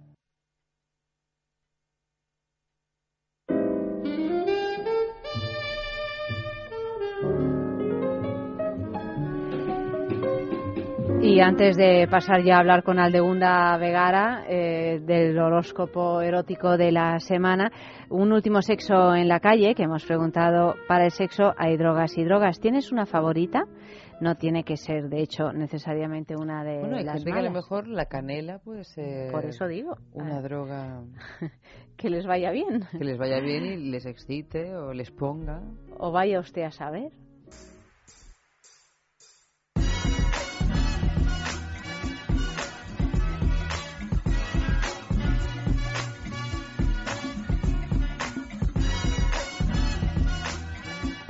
No mezclo drogas con sexo. Eh, soy un pésimo entrevistado en este caso. Pero hay algo en la en el misterio, en la curiosidad, en la exploración que me produce un efecto mental tan potente como la droga más fuerte que haya y que desde luego es buenísimo para el sexo. Luego hay alguna droga química por ahí que tomada de farmacia y con prospecto viene muy bien para, para empatizar, para prepararte para el sexo. Hombre, el popper mola, lo que pasa es que hay que tener mucho cuidado con, con no abusar, bueno, de hecho, con ninguna hay que abusar, pero en un momento dado, esa sí que mola. Ah, pues mira, ahora que lo dices, un olorcito así como a canela, vainilla o una cosa así dulcecita, yo creo que sí que ayuda, así una esencia o una infusión así suavecita de canela o de vainilla. Eso sí que puede ayudar, la verdad. La Nutella, sobre todo si está sobre el cuerpo de la otra persona. Esa es mi droga favorita. Eh, no sé, la canela, por ejemplo, muchísimo. Y la hora de la siesta, no sé, son horas en sí, yo creo, del cuerpo humano. No, no, yo no, no entiendo, ni conozco, ni sé de ninguna. No he tomado jamás ningún tipo de droga. Soy muy sano. Yo no uso eso para nada. O sea, ni. No, no. No. Yo pienso que la droga que hay que, o sea, que tienes que tener eh, es la cabeza, o sea, el, es tu mente, no, no porque tome algo o deje de tomar o, o, pensar que me voy a tomar algo y me va a hacer es la cabeza tuya.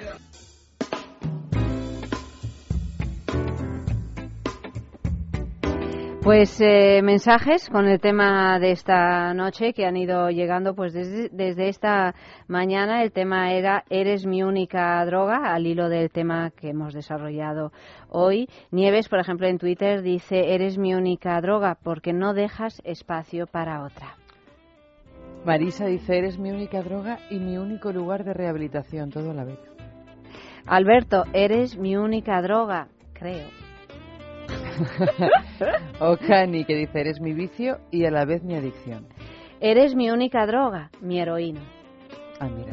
Es bueno, ¿eh? ¿eh? José María dice, eres mi única droga y no me cansaré de este vicio, por ejemplo.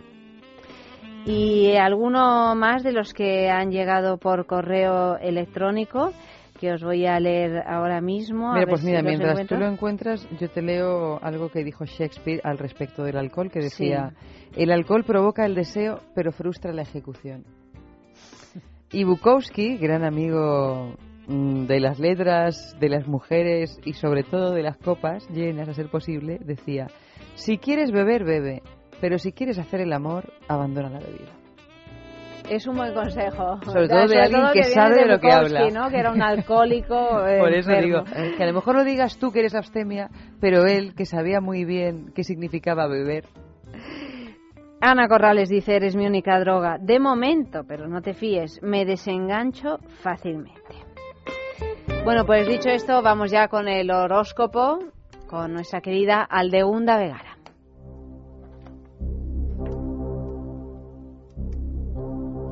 Aldegunda Vegara, buenas noches. Buenas noches y feliz luna llena. Ay, es luna llena. ¿Sacaste los pechos a la luna llanta el miércoles, ayer? Se me olvidó. Bueno, pues muy mal. No te quejes luego de que Acuario sea el signo más desfavorecido. A ver, Alde, yo ya me está echando la bronca Eva, que y me da ayer, mucho miedo. cansadita como llegué, pues abrí mi ventana y le mostré a la luna y probablemente a alguno de mis vecinos mis pechos desnudos. Y se pusieron contentísimos, pero hoy se puede hacer todavía lo de sacar los pechos a la luna. Vamos, disparar, disparar balas para arriba, que va a caer para abajo, que lo que lo que uno tira para arriba luego baja, tres veces más. Pues, eh, pues eh, nada, lo haré. O sea, uno, uno va, saca. Si eres mujer, sacas el pecho a la luna. Y si eres hombre, ¿qué? Nada. También el pecho. También el pecho. claro, si va por el. Si el pecho el pezoncillo es lo que nos conecta con la luna. El ah, pezoncillo. Vale, muy bien. Es como un radiofrecuencia que busca. Pues se lo decimos a todos los que nos escuchan ahora mismo: salir al balcón o, a, o asomaros a, la ventana y sacar el pecho. Quizá en todo Madrid veamos un montón de personas que se dejan bañar por la luna. Eso sería tan poético, tan bonito, tanto como este Neptuno y este oh. trígono en agua que está ahora. Y dirían, pero ¿y qué ha pasado? ¿Por qué todos enseñando el pecho? y solo nosotras lo sabríamos. y otra que os quiero contar de esta luna llena tan lunática es que un gran lunático la han puesto, la han dejado salir. Habéis oído lo de Charles Manson, ¿no? La han ah. liberado. ¿Han liberado a Charles Manson?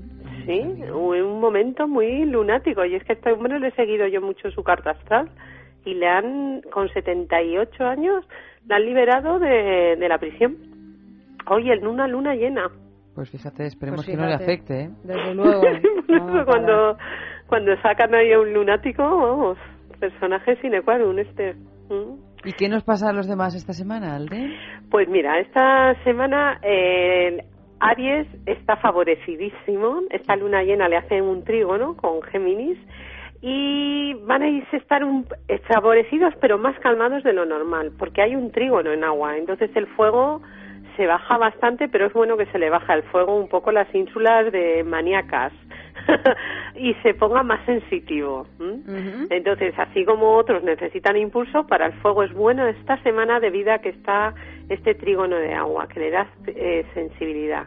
Entonces, eh, Aries va a estar mucho más sensible y perceptivo. Más lo de las tetas a las lunas, yo a ti ya no te puedo dedicar más, vamos. Pero entonces menos sexual, ¿no? Menos sexual, más sensitivo. Vale, dejaremos mm. pasar esta semana. Más de notar las emociones, tanto de él mismo como de las personas que tiene alrededor y que ahí se posicione para ya llevar manos a la obra o no, no todo acción, mm. ni me lo como todo y a todas horas, no.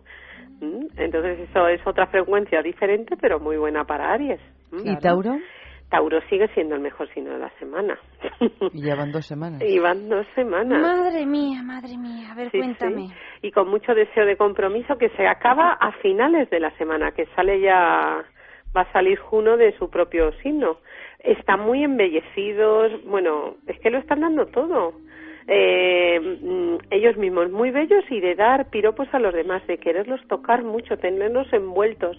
Hasta empalagoso llegan a estar Tauro. Uy, empalagoso un Tauro, eso no se ha visto nunca.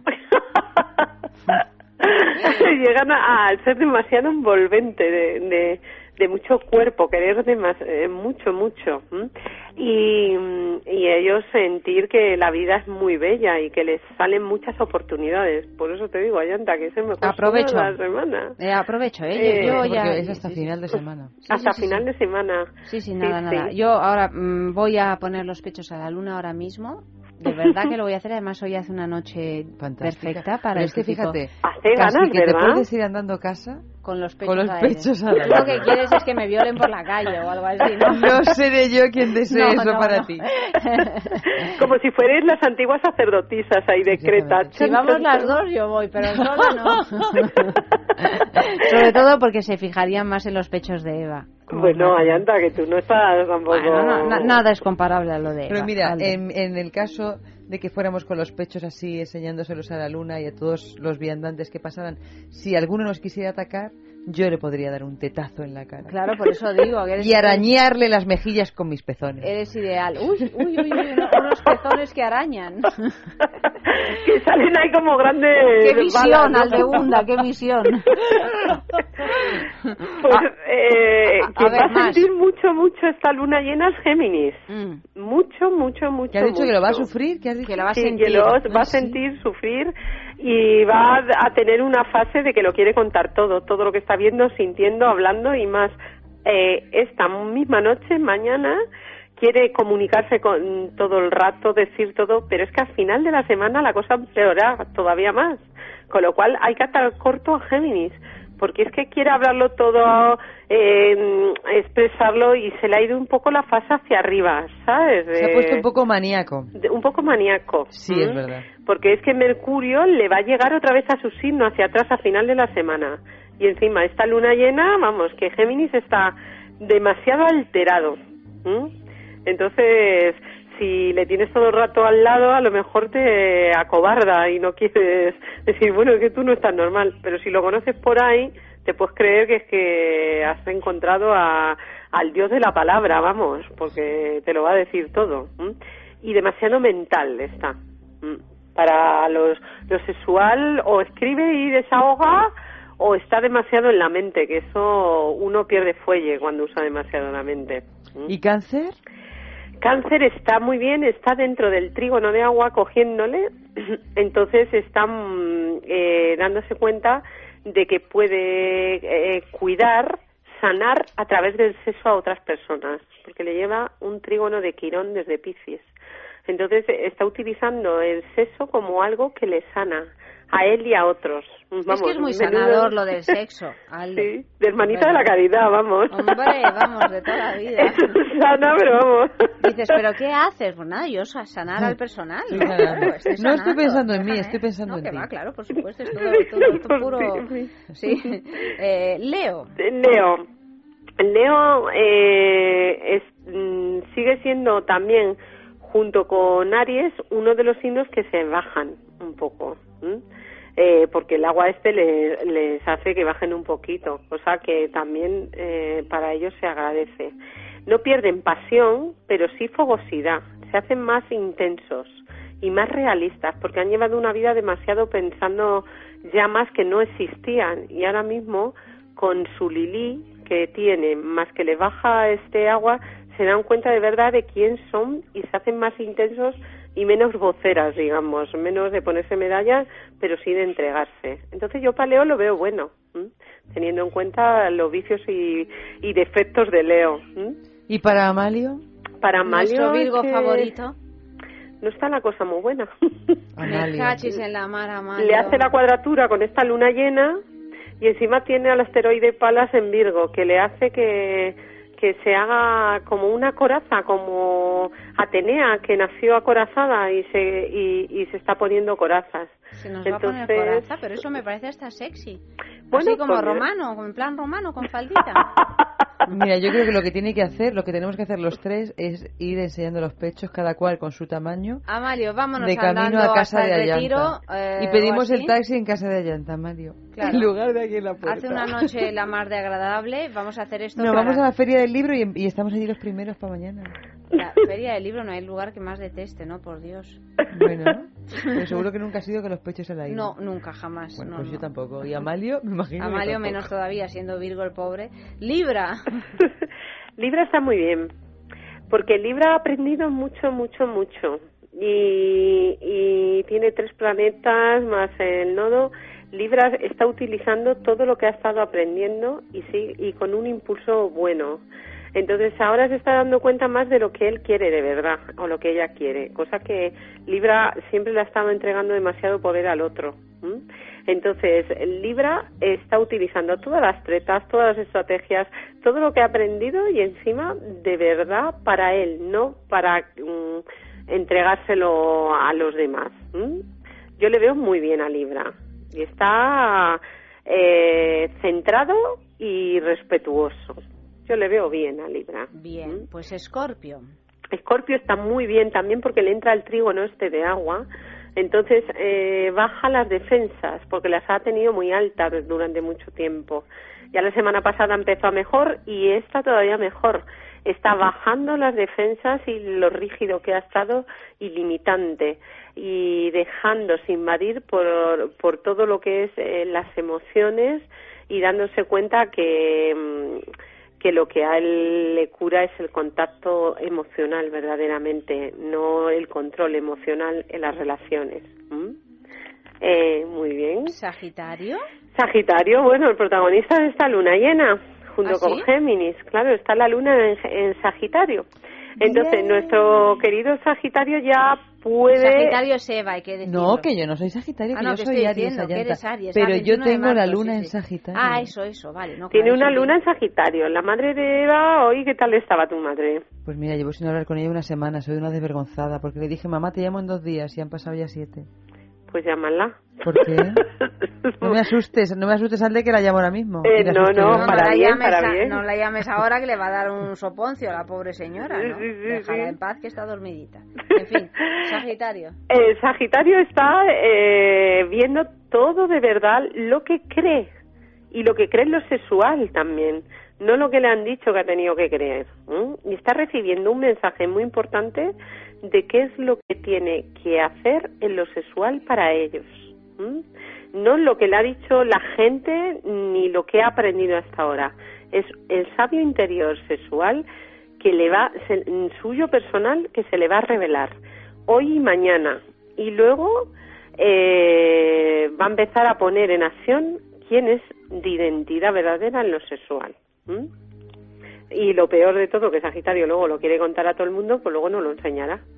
Ah, bueno. a ver si hay nuevas habilidades que este nos trae. Claro, claro, claro. Capricornio. Capricornio tiene a Plutón y se le ha unido Cupido, con lo cual tiene mucha intensidad. Puede haber, de boda. Sí.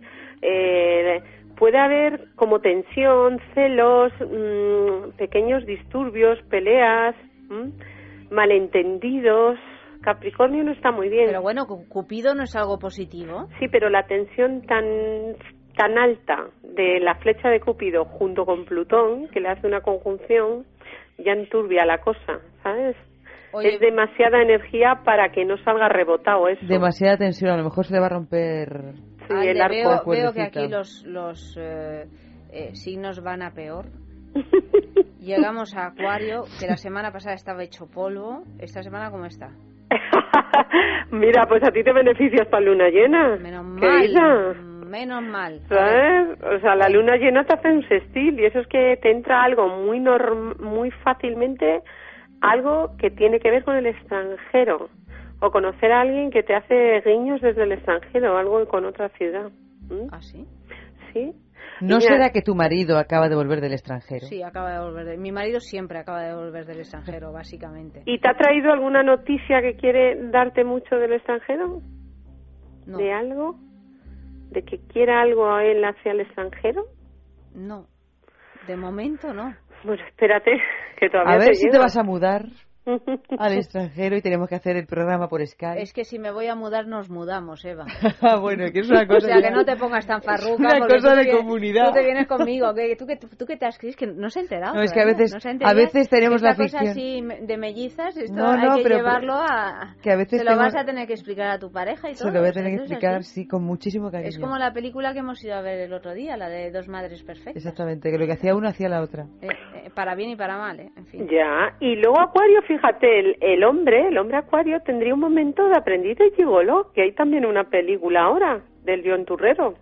John Tuturro. De este, del tuturro.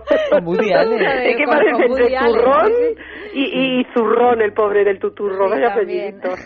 Pues, pues tendría un tema de, de aprender algo con la palabra para subir de estatus a través de lo sexual, Acuario. Bueno, bueno, bueno. Piscis, que nos quedamos sin tiempo. Piscis está como el mejor.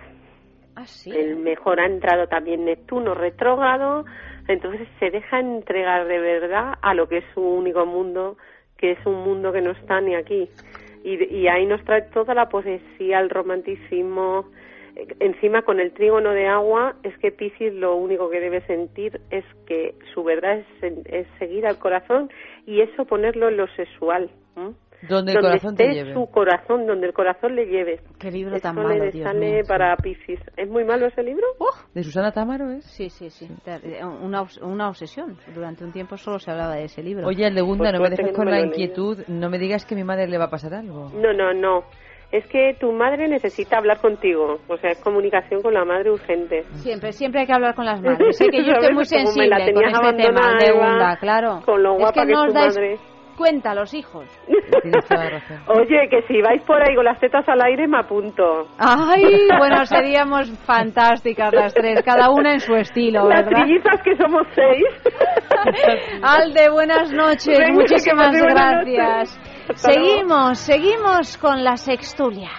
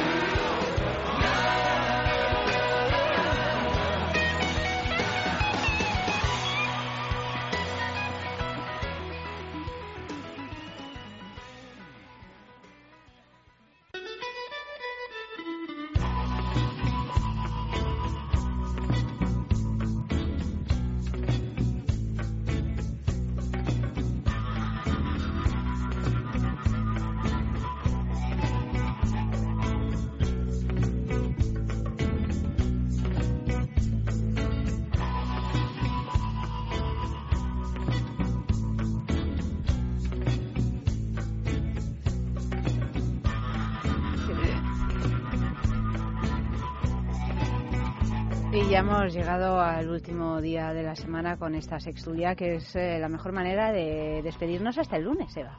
Sí, es la mejor manera de comenzar la semana y la mejor manera de terminar. ¿Verdad? La hemos puesto justo, justo, justo. Y tenemos esta noche con nosotros a Felipe Couselo. Buenas noches. Muy buenas noches. Con tu cafetito. Sí, sí, sí. No son horas, ¿eh? Para tomar café. Es que bueno, o sí, o sí son. O sí son horas, o sí son horas. Javier Balaguer, buenas noches. Buenas noches. ¿Cómo estás? Bien. Bien. Llevabas tiempo sin venir. Oye, me he despertado y he dicho, y Javier, porque de vez en cuando hay que verte. Hay que vernos. Tenemos que vernos. Hay que establecer un periodo cíclico de venir a la sextulia. sí, hay que, hay que A lo mejor a ellos no les apetece, pero... Pero nosotros sí que estamos aquí. mano a mano. A estas horas. A estas horas, así. Yo a Con un ventilador manual. Mira, vivimos a cinco minutos uno del otro y no conseguimos ni desayunar. menos, menos, o tres, no sé. A veces me lo encuentro en el supermercado. Y le invito a fiestas. Bueno, pues invitarlo a, esto, que es una fiesta radiofónica. Eh, pues ya está, por eso, por eso, aquí, aquí está.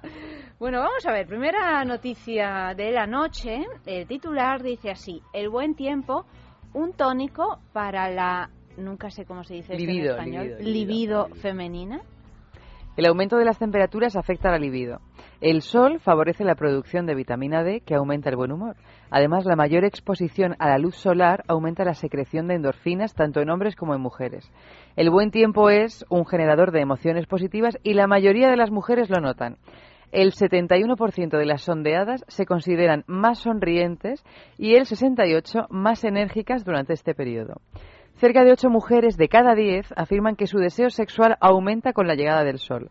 De hecho, la actividad sexual da un verdadero salto. Este 71% de las mujeres dicen tener relaciones sexuales mucho más a menudo, una de cada dos considera ser más imaginativa sexualmente y el 58% declaran sentirse más predispuestas. Para alrededor de 7 de cada 10 mujeres, la llegada del calor coincide con las ganas de probar su poder de seducción y de pensar en sí mismas. Sin duda, por estas mismas razones, se considera esta época como la más propicia para los encuentros extraconyugales. Para el 74% de las sondeadas, parece ser que se trata del momento ideal para vivir nuevas experiencias carnales y ver su sexualidad avivarse con su pareja o con otra persona. Esta es una encuesta que ha realizado Gliden. ahora, Entiendo, ahora entiendo lo del Caribe. Eh, claro, claro. ¿Por qué se va todo el mundo al Caribe?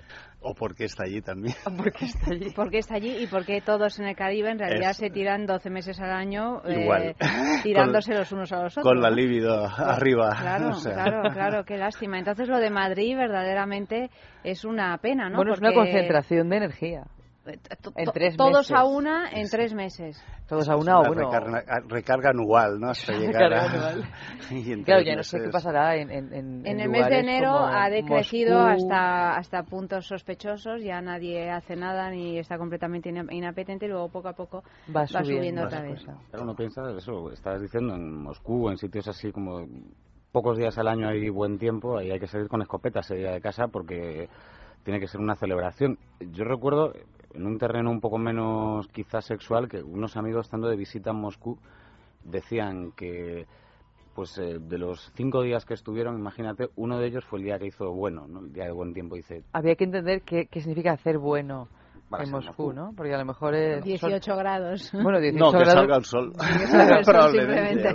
Pues, que era algún tipo de fiesta eh, aquel día, ¿no? Que, que, algo pasaba, ¿no? Que pues el, el, día de la ciudad o el día de algo. Y, no, no, y les explicó eh, el, el guía, es que hace buen tiempo, es que hace sol. Entonces la gente sale más a la calle, ya no les contó el resto de la, de la encuesta, pero, pero sí, que, Se que era, supone eran dos ciudades. que Además dejan de beber vodka porque ya no hace tanto frío y entonces sus prestaciones sexuales mejoran considerablemente.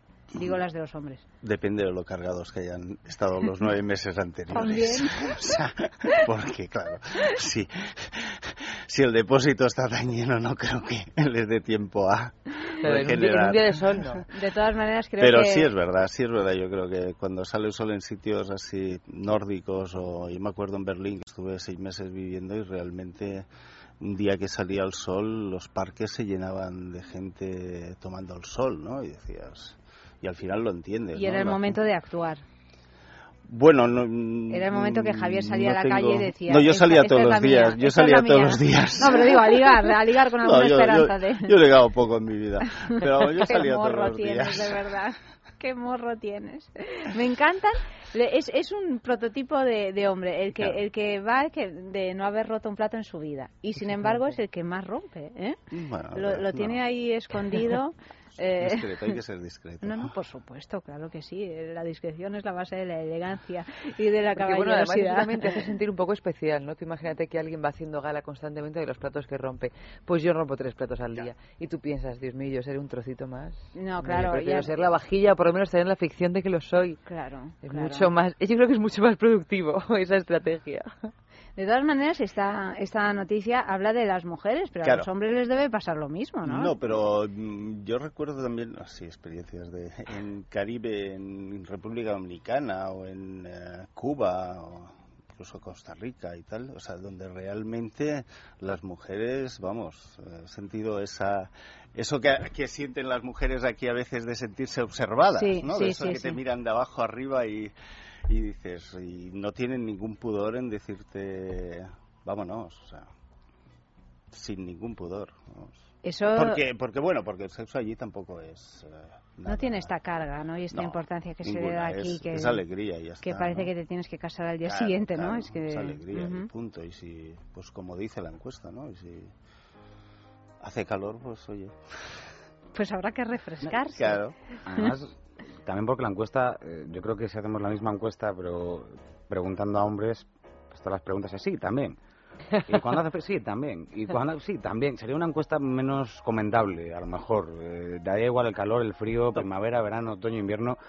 Eh, ¿Tú no, no crees que también a los hombres les produce un efecto así un poco más eh, revitalizante, aunque solo sea por el hecho de que las mujeres van por ahí mucho más guapas, más, eh, más, Más descubiertas. ¿no? También eh, No, se muestran más cuando cualquier hace calor. cualquier excusa es buena en cualquier caso, ¿no? Pero sí, el, es cierto que Ayuda. El, el momento Hombre, ahora vas por la a calle y esto es un festival, ¿no? Bueno, no se puede, no se puede comparar el sexapil de la bufanda con el sexapil del bikini. No tiene nada que ver. O No del pantaloncito corto. O del pantalón corto, sí. O de la camisita a de, veces tirantes. depende de cómo se haya puesto la bufanda. hay bufandas y Hay bufandas. bufandas y bufandas. Efectivamente. Y nudo y nudo. También hay pantalón corto y pantalón corto, porque hay algunos pantalones cortos que tendrán ganas de decir Que "Hija más vale que fueran largos. Más fueran vale que te taparas bien. un poquito más, ¿no? Pero vamos, en definitiva eso habla también de una, digamos, un estudio medio científico, ¿no? O sea, Sí, con son- lo cual evidentemente Es así. tendrá algo que, Es así. que ver. En, en Estocolmo, que es otro lugar donde pocas veces luce el sol, la única vez en la que he estado hubo un día de sol que Bueno, qué suerte fue muy comentado, sí, sí, sí. Y entonces de Fue pronto comentado. fue muy comentado y de pronto me asomé a la ventana del lugar en el que estaba alojada y vi que la gente estaba apoyada en la par- en las aceras en la calle, apoyadas en la pared, de pie, así, tomando el sol. Es decir, Mm. sali- sale un rayo de sol, entonces se para todo y se quedan como tortugas al Claro. sol porque es el único momento en el que pueden recargarse de esa vitamina E o que es Pero bueno, D, entonces D. el, el tópico de las suecas es absolutamente falso. Mira, las suecas son morenas para empezar. De verdad te lo digo, son morenas. De, de vacaciones Las en que un son... país de clima más cálido que claro, experimentan todo esto de la encuesta. Y por el mito de... Porque claro, el mito de las suecas es cuando Es en venían verano. a España, claro, En y verano. es en verano, claro. Era en verano, Ah, claro. O sea que es cierto. Es cierto, sí. Por eso sí. vienen tantas suecas aquí. Por eso estamos rodeadas de suecos hoy por hoy. Bueno, fíjate el juego que venían, no sé, ahora, Bueno, no ahora sé, se van pero a yo Tailandia. te puedo asegurar que, con- que hoy por hoy conozco más suecos que en toda mi vida. Por mi influencia benéfica. Debe de ser por tu influencia, porque yo la verdad solo conocía las suecas de Alfredo Landa. Y de repente que ahora... no estaban nada mal. Ahora esas suecas yo creo que se van a Tailandia, han dejado España ¿Ah, para otros eh, destinos así más eh, asiáticos. Mm. Ah. Porque resulta casi más barato. Bueno, o por ahí. Sí, sí. O sea que mm, os sentís eh, así un poco inquietos eh, si tenéis pareja los hombres en estas fechas del año en que las mujeres están dispuestas a, a poneros los cuernos. No, el yo creo que- 74% de las sondeadas están 71. dispuestas o 71 a echar una canita al aire fuera Bueno, de la pareja. pero y además no solo a eso, sino que una de cada dos considera ser más imaginativa sexualmente. Bueno, siempre con el otro eres más imaginativo. Eso es verdad, eso es verdad. Eso- La, ru- la eso es una- es, lo que quita es la una lástima. Eso suele pasar. Sí. De todas maneras, creo que es como la peor excusa para la infidelidad de la vida. ¿no? Perdona, cariño, es que era verano. Ah, Tenía y hacía calor. calor y, y claro, La así por eso encuesta, pasó. la encuesta decía eso. Y... La vitamina D, me empecé a notar la vitamina D que, ¿no? Sí, es que- Que me revolucionaba las, las hormonas. No, sería, sería raro, sí.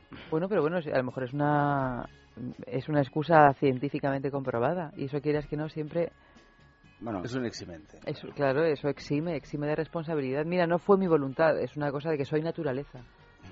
Tú vete dando ideas. La mujer, la creo que mujer no hay salvaje. jurídico Tú todavía. vete dando ideas que en estos momentos habrá muchas. Tomando Y mu- nota. Muchas tomando nota y Están muchos frotándose preocupados. las manos, y muchos frotando. Es la mía, por preocupados. fin. Es la mía. Tengo una excusa válida. No, pero el problema, yo creo que el problema no es que tú estés más gana- con, con más ganas de ser imaginativa, el problema es que tengas que encontrar a alguien con quien puedas serlo, porque tú puedes estar mucho más sexualmente activa, pero... Si eres imaginativo. Mira, alguien encuentras. encuentras, ¿eh? O sea, mira, problema, Si una eres mujer... imaginativo, vamos. Por lo no general, problema. una mujer para encontrar no, mm, No, no, no para encontrar... eh, problema. no, el, el problema no es encontrar, el problema es encontrar algo que a, que a ti te guste. Bueno, ya estamos con tiquismiquis. Es que si nos ponemos así, claro. que si nos ponemos así... todo. Pues habrá que buscar con más No, pero no estoy hablando de que te guste para X tiempo, ¿eh? sino que, que te Una guste. noche. Que te guste. Una noche es mucho tiempo. Una Sí, noche hombre. puede ser muy larga. Puede ser muy Incluso larga. puede ser demasiado tiempo, Y según... puede ser más difícil, porque tienes menos tiempo para que te guste. Es decir, una relación larga, por lo menos dices, bueno, mal que bien nos iremos acostumbrando, pero a lo mejor en una relación esporádica dices, pues mira, tienes X horas para que esto funcione, porque si no, no, no va a funcionar. Ahí retomamos el vodka de Moscú y ya está. O sea, y al día siguiente no te acuerdas de nada y Pero tienes que retomarlo hasta el momento en que has salido de la casa, porque ese instante en el que dices, joder, Ya me vale. no vuelvo a beber. Ya, ya me vale, ya. a ver cómo salgo de aquí ahora manteniendo más o menos la compostura. Qué momento ese, Ese es ¿eh? un momento que yo sé que siempre lo digo, pero es que es muy delicado, muy delicado. Es muy delicado. Para arrepentirte de haber nacido.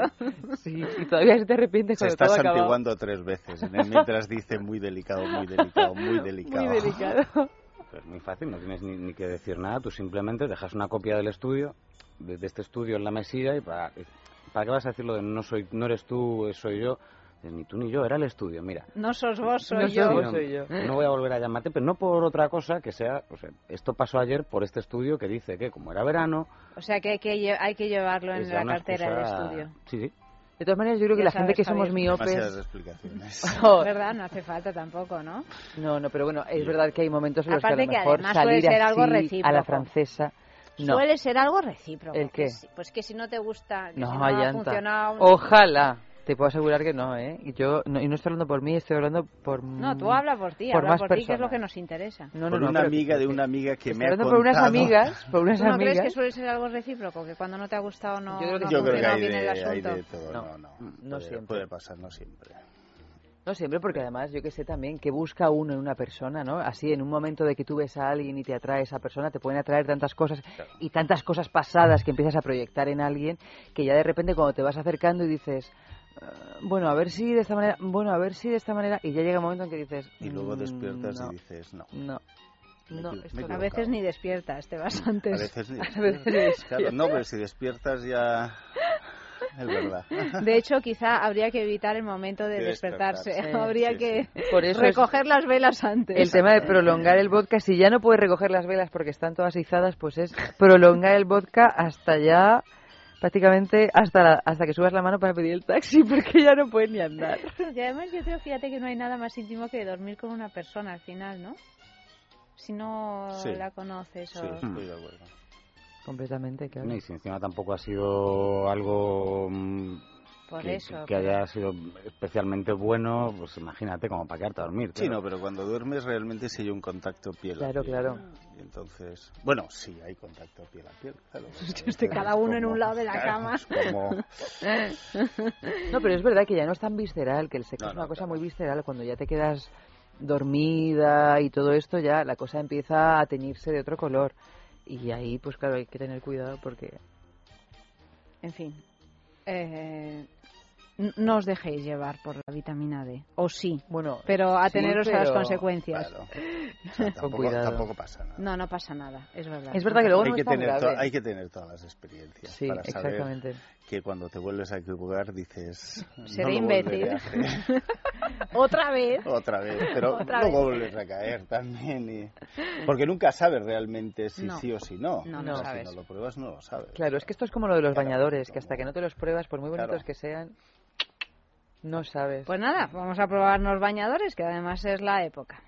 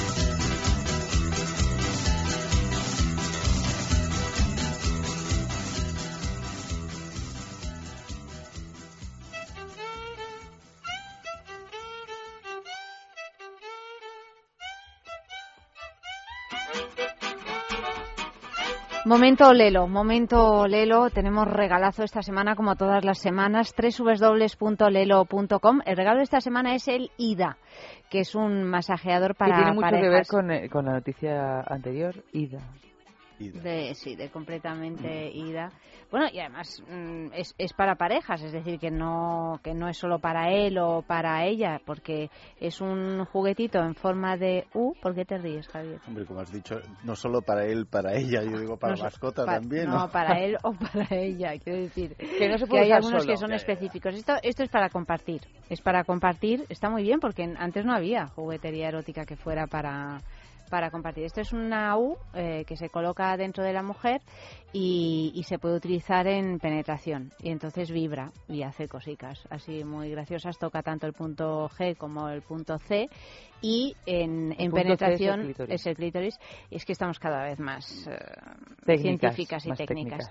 Eh, y entonces, bueno, pues en penetración, pues tanto el hombre como la mujer tienen sensaciones así divinas. Todo esto gracias a Lelo. ¿Cómo podemos conseguir el IDA de Lelo? Pues eh, metiéndonos en su página web y comprándolo, www.lelo.com, o participando en nuestro concurso en el que os pedimos que enviéis una fotografía de algún lugar donde hayáis tenido un encuentro erótico.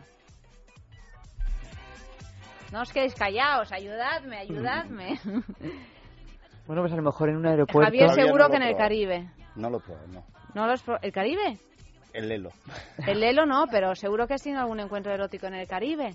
En el Caribe, sí. Sí, pues eh, un lugar del Caribe. Un lugar donde hayas tenido un encuentro erótico. Es una playa. Una playa, esto es un clásico. la playa gusta mucho, a pesar de ser incomodísima por, el aquello de la, arena. y... anterior, el calor, tal. Claro, claro, claro. ¿Y, y, tú? Yo estaba pensando, uh, así como deseo futuro, pues mira, en una cabañita de esta sobre el agua, ¿sabes? A mango overwater, pues mm. eso tiene que ser y con el cristalito en el suelo, que ves los peces, los peces y todo eh, de colores. Es un sitio interesante. pues yo creo que dentro de poco te va a suceder. Si lo ah. deseas aquí, va a ser. Oye, que sería... Todos los deseos que se piden en la sextulia se convierten en realidad. en realidad. Eva dijo, me quiero casar, y se casó. He dicho otras muchas cosas que todavía no han pasado. ¿eh? Bueno, pero van pasando. Con la esperanza de que ocurra. Van, pasando. Con el tiempo. y mucha paciencia. Segunda noticia. Asia transforma su revolución sexual en otra gran oportunidad de negocio. Corea del Sur, Japón y China comparten un pasado que hunde sus raíces en valores confucianos, entre los que algunos expertos chinos destacan la condena de las relaciones extramaritales, la exigencia de que la mujer llegue virgen al matrimonio, la censura ante aquellas que se atrevan a demandar relaciones íntimas con la misma intensidad y franqueza que el varón, el establecimiento de una relación de subordinación con su marido y, finalmente, la prohibición de cualquier tipo de conversación sobre sexo en público o en privado. Aunque la estela del pasado sigue presente, las cosas han cambiado lo suficiente como para que Momo, que es una aplicación móvil china que muchos consideran óptima para el ligue y el coqueteo, haya superado en abril los 120 millones de usuarios registrados. Se lanzó hace solo tres años y ya posee una versión en inglés y parece que podría salir a bolsa en Wall Street en los próximos meses. Esta aplicación consiste en un servicio de mensajería instantánea con la particularidad de que los envíos se hacen sin necesidad de conocer el número de destinatario y con un criterio tan simple como la proximidad física entre receptor y emisor. Así se ha convertido en la forma ideal en la que muchos jóvenes rompen por primera vez el hielo después del primer contacto visual en un bar, una plaza o en una estación de metro.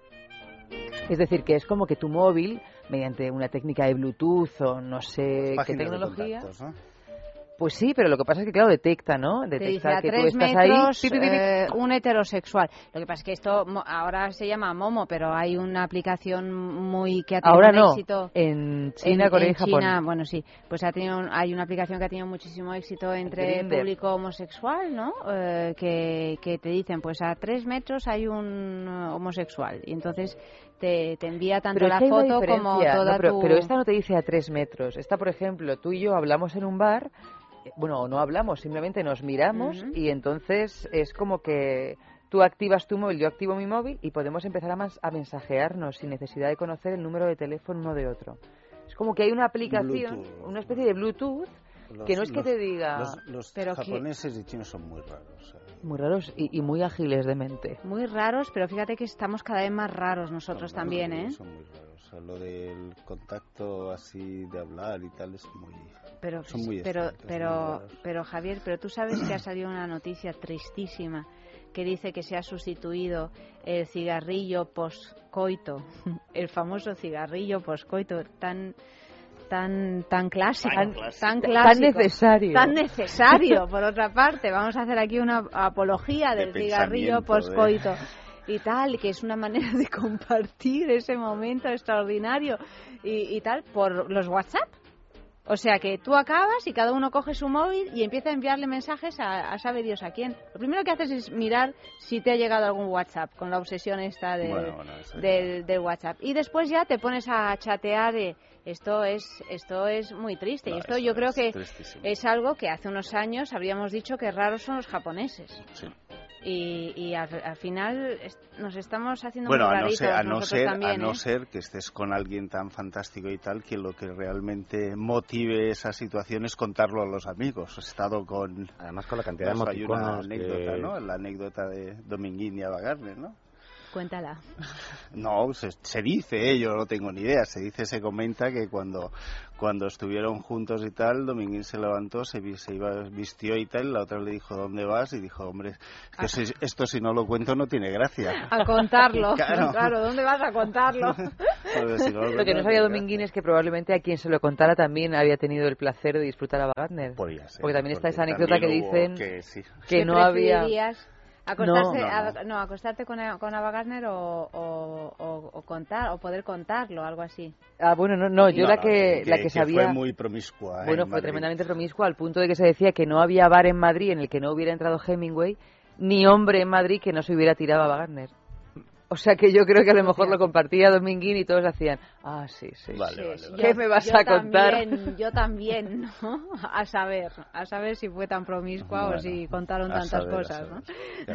en, todo, en todo caso, eh, esto es horroroso. Esto lo que es enorme es la diferencia que hay cuando cuentas una de estas noticias de Occidente o cuando ya te vas a Asia, que lo multiplicas como por 2.000 el número de... Has dicho 120, 120 millones. de usuarios. Bueno, pero 120 millones de usuarios tampoco, es mucho, o sea, decir... Pero claro, aquí... Hombre, no está mal, Javier, no está mal. Posibilidades tienes, unas pocas. No, no, no, pero quiero decir 120 millones de usuarios en, China, Japón y... ¿Dónde has dicho más? Y, Corea, Pues, ¿cuántos son?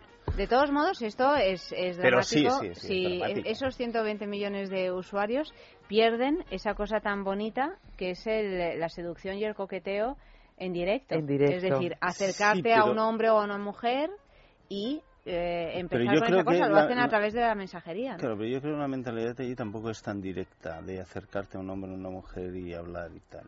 Hombre, hasta hace poco estaba prohibido, por eso. Realmente no es algo que realmente llegues y la gente se ponga a hablar con alguien en la calle o tal, no sé cuánto. Es Hombre, sí, sí, no se llevaba, no sé si fue José que lo contó José Pazo, el hecho de, o no sé quién, que creo que era en Japón, que no podías mirar eh, a los ojos a alguien, era como demasiado intimidatorio. Entonces, si no puedes mirar a los ojos a alguien. de mala educación. Pues entonces imagínate, si intentas seducirlo mirándole a los nudillos pues no es fácil incluso tampoco. el contacto verbal, o sea, que tampoco es, porque realmente es una sociedad muy machista, ¿no? Muy, las mujeres todavía están y también, digamos, mentalmente son muy, creo, ¿eh? son muy, eh, o sea, no tan lanzados a ese nivel de, de, en un momento dado tener una conversación con una mujer. Sí, entrarle a alguien, claro, vamos. a saco, sí. para nada, vamos. Hombre, bueno, a saco, a saco, a o a bolso. Yo creo que sería una aplicación que podría tener perfectamente éxito aquí, tal y como tal y como estamos, y en ese caso pues sería una una lástima, ¿no? Sí, bueno, pero aquí como novedad, ¿no? Como algo Sí, pero las novedades al final se acaban asentando, ¿eh? Enganchados, que se acaban asentando las novedades eh, tecnológicas, porque últimamente ves a todo el mundo... Yo recuerdo un bar en Madrid, que había un bar en Madrid que era, no estaba ahí por... no me acuerdo dónde estaba, que era... te sentabas y tal y había teléfonos en todas las mesas, ¿no? Sí. Ay, sí, sí, sí, era un restaurante, un creo. Restaurante, era un restaurante, eso es una cosa americana. Y entonces, claro, de repente cogías el teléfono, marcabas el de la mesa, no sé cuántos, nadie sabía quién hablaba, tal, no sé cuántos, pues ¿no? Tú imagínate el chasco si nadie te llama, ¿no?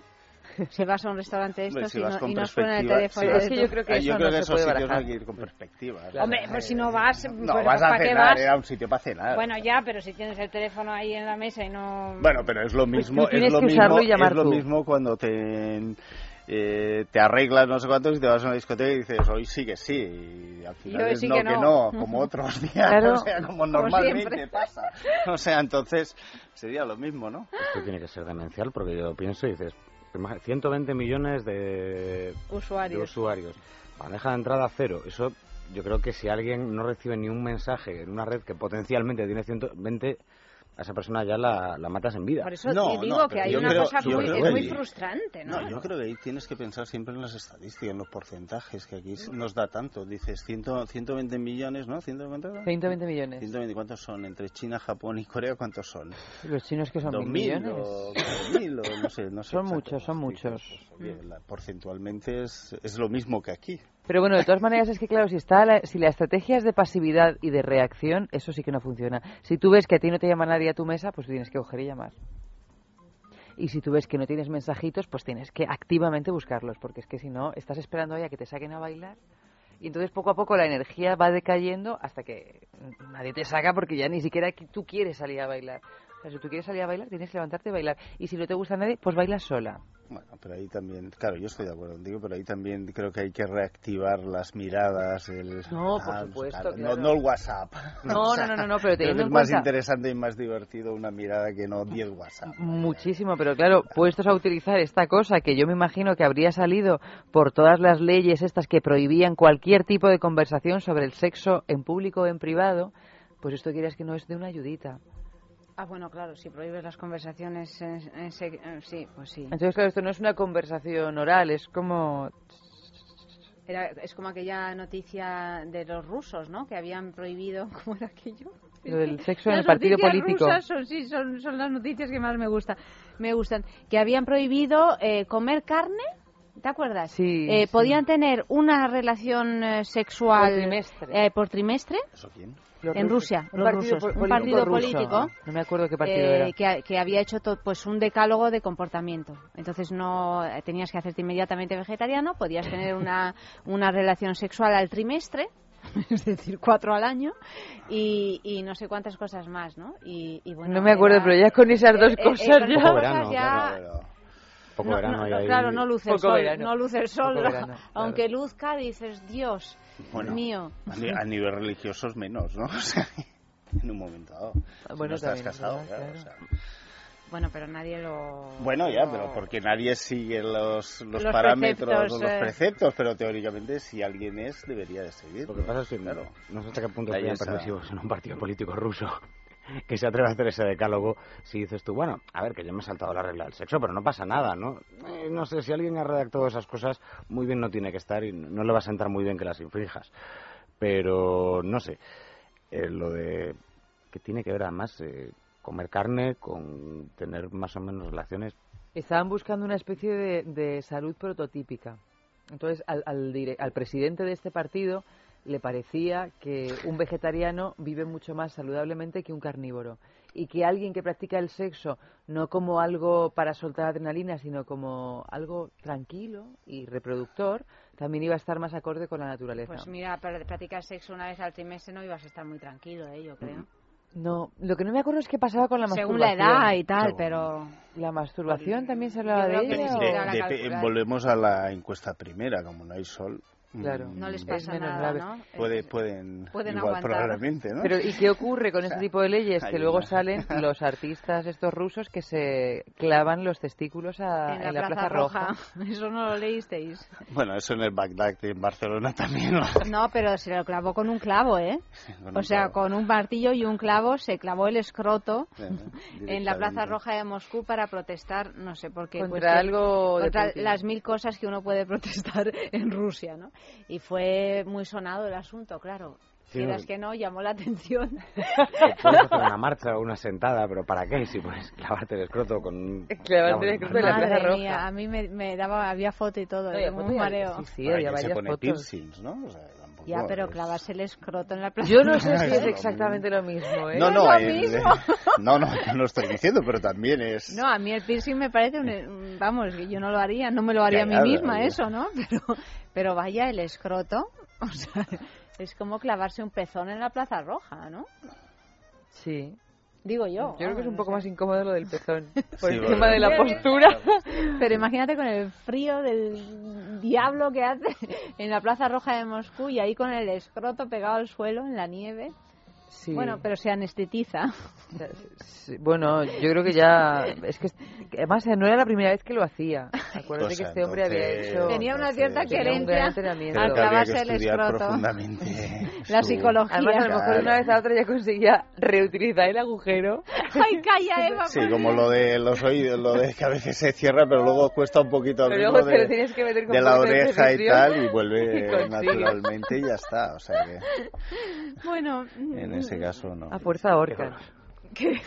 ¿Qué, Felipe? ¿Qué? No, estaba pensando, pues eso, de a quién sería el, momento de, lucidez mental de decir, bueno, pues como quiero protestar por esta ley injusta, ¿para qué voy a mandar una petición o voy a recoger firmas o pudiendo hacer... Porque eso sabe pudiendo clavarte el escroto en la plaza de recoger firmas funciona menos. Estamos hablando en España. O sea, aquí sales en el de, la plaza de Moscú. O sea, imagínate si ha tenido éxito. Claro, o sea, si tú te clavas el escroto en Felipe, en la Plaza Mayor o en la Puerta del Sol, pero te decir que Hombre, es posible que salgas en los periódicos. Cojo ¿eh? pollos y los pinto de colores, pues seguro que también salgo en, como protesta original y no necesito dañar mi escroto. Pero es que este hombre era un performer. No, sí, bueno. Y sabes tú que los performers ya, hoy, por hoy... Ya nos estamos metiendo con los vicios de cada uno. no, pues déjale, oye, si quiere...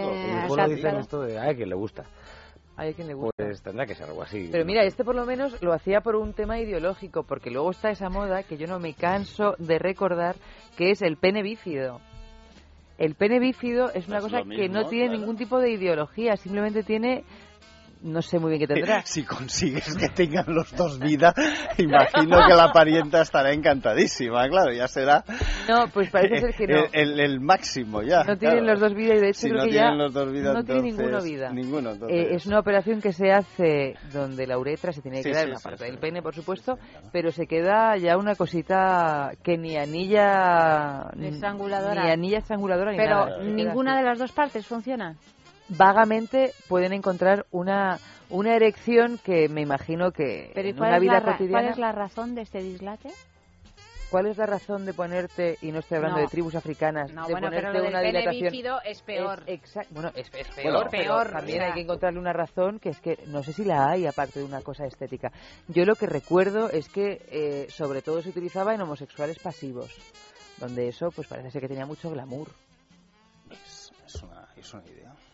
Por eso te digo que también las cosas, pues yo qué sé, este hombre por lo menos pues tenía una primero carga te, primero te lo haces tú y me lo cuentas. Te iba a decir, a esa gente que considera que tiene glamour es como... no que te vas a casar. No, porque puede ser motivo, motivo de anulación del matrimonio, vamos. O sea, ni de inicio. Dice, no, es que tenía el pene bífido. tenía el pene bífido.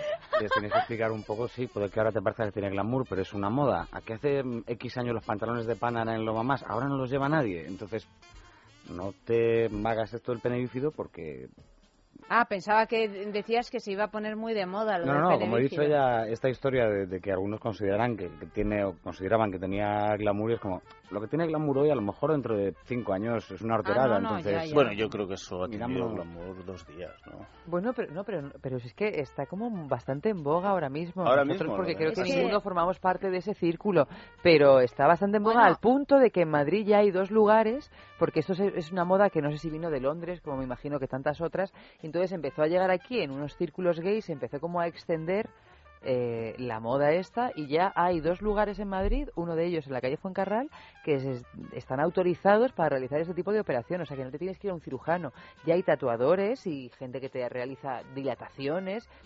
De hecho, es que los entrevistamos. A uno de ellos lo entrevistamos aquí hace varios. Sí, lo entrevistamos hace, hace, un par de años y de hecho era bastante impresionante. Las, bueno, no, no es que tuviera pene bífido, eso no llegamos a vérselo, pero las cosas que, que tenía eh, añadidas ah. en el cuerpo eran llamativas, ¿eh? Llamativas, pero ya no solo el pene bífido, la lengua bífida también está ya, lo de la Plaza Roja de Moscú ha pasado, un, segundo, a bajar segundo plano totalmente, porque ves, o sea, claro, claro, o sea, estábamos escandalizados al principio, ahora ya la Plaza de Moscú no es nada, eso es una tontería. Una mariconada. desde, luego, Sobre todo porque ya hemos descubierto que reutilizaba el agujero.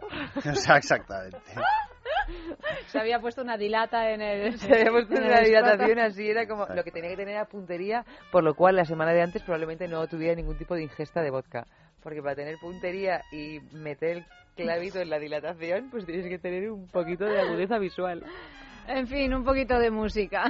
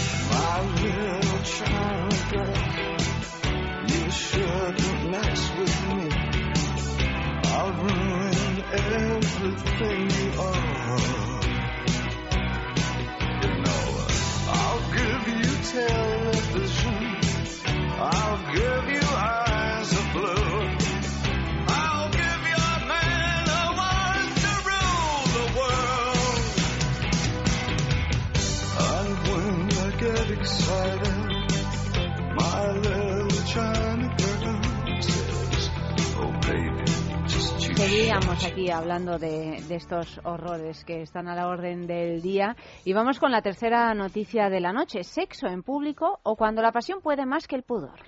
Hace unos días empezó a correr por la red un vídeo en el que puede verse a una pareja haciendo el amor como si no hubiera un mañana en un cajero automático acristalado en Oviedo. Poco parecía importarles el exceso de iluminación y que fuera hubiera una decena de curiosos muertos de risa, grabándolos en vídeo, haciéndoles fotos y hasta vitoreando a la pareja, aunque también había más de uno escandalizado que avisó a la policía. Ellos, la pareja que estaba haciendo el amor en el cajero, como si nada, seguían a lo suyo completamente desnudos, si no fuera por los calcetines, única prenda que ambos se dejaron puesta mientras el resto yacía desperdigada por el suelo del cajero. Incluso cuando dos policías nacionales llamaron a la puerta para advertirles de su presencia, la pareja continuó entregada a aquello que habían ido a hacer sin el más mínimo pudor. Solo se dieron por aludidos cuando los agentes decidieron entrar y ordenarles que hicieran el favor de parar y vestirse. Esto es un claro ejemplo de lo que decíamos en la primera noticia. El, calor, les ha vuelto locos, ¿no? Mira que es un Oviedo, tuvieron que quitar todo. Vete a Benidorm ahora en verano por la noche a la playa. y tropiezas. Digo Benidorm como otras muchas playas. Sí, porque Oviedo no es un lugar de mucho sol. No.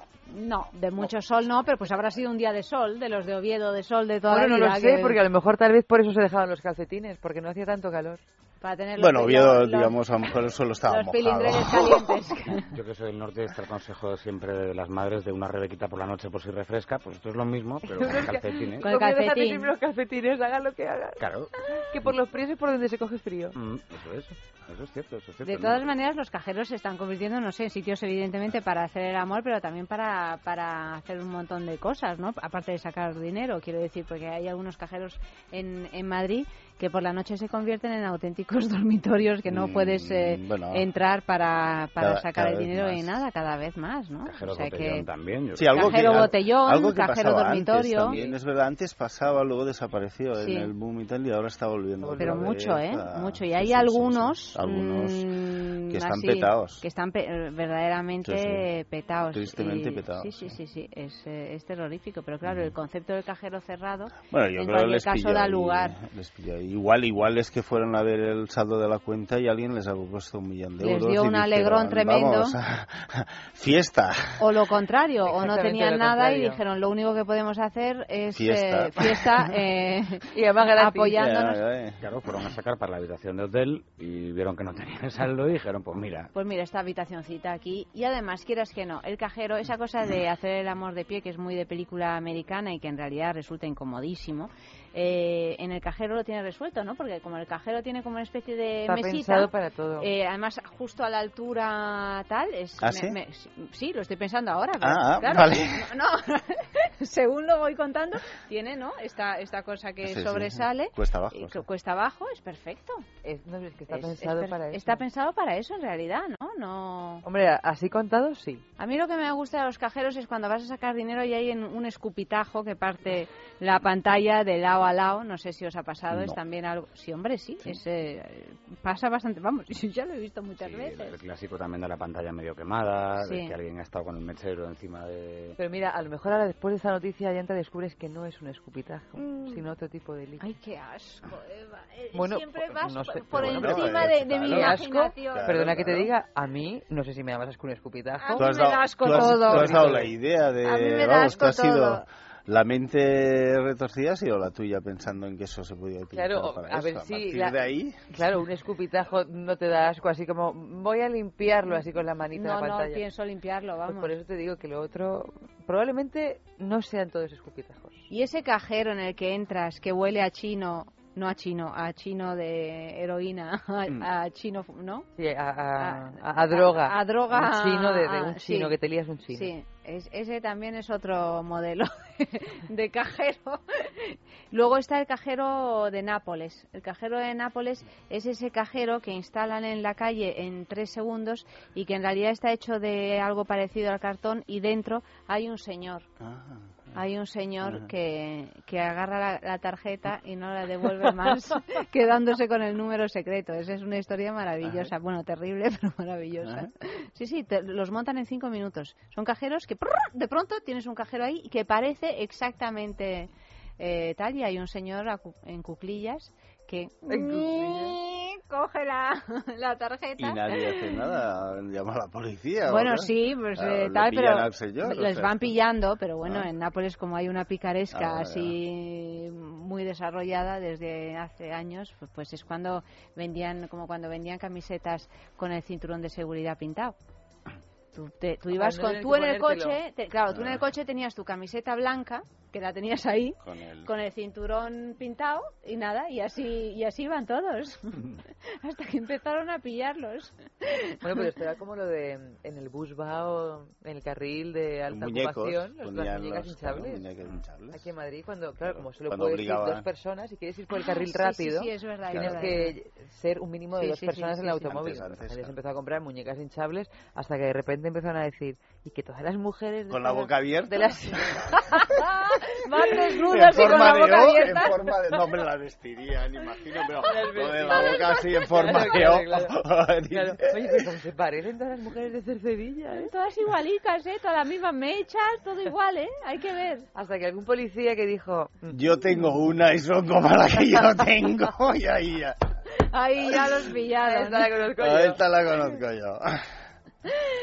Bueno, una otra noticia, la última de la noche. Dice así, Instagram contra los pezones. Sí, Instagram, por si no lo sabéis, es una red social. Sí, gracias, Eva. Lo digo por si acaso alguien no tiene muy claro qué es Instagram, pero para colgar fotos. Pues resulta que el director de esta red social de Instagram ha defendido la norma que prohíbe la aparición de imágenes de mujeres haciendo toples en su popular red.